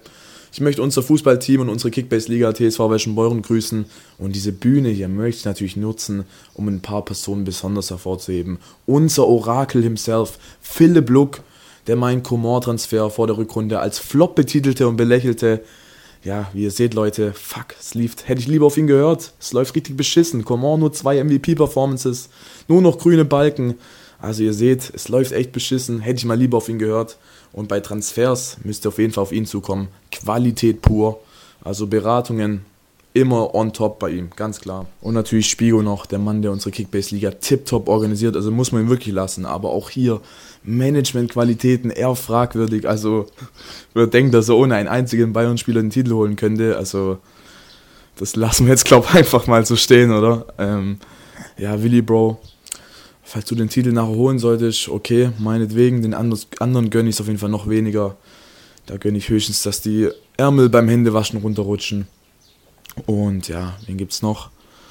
Oh ja, stimmt, Long, auch herzlich Longfett in unserer Kickbase-Gruppe genannt. Junge, du nervst einfach nur. Jeder Transfer wird mit der Lupe untersucht immer äh, äh, äh, das ist ein Cent zu viel unter Marktwert und äh, das ist unfair, unfair. Boah, Junge, du nervst einfach nur. Gibt's da keine Stummschalttaste bei dir? Boah, nee, lass gut sein, wirklich. Ich genieße mein Siegerkippchen, die Sonne strahlt mir ins Gesicht. Peace. Das war's mal wieder mit Spieltagsliga Besieger, der Kickbase Podcast.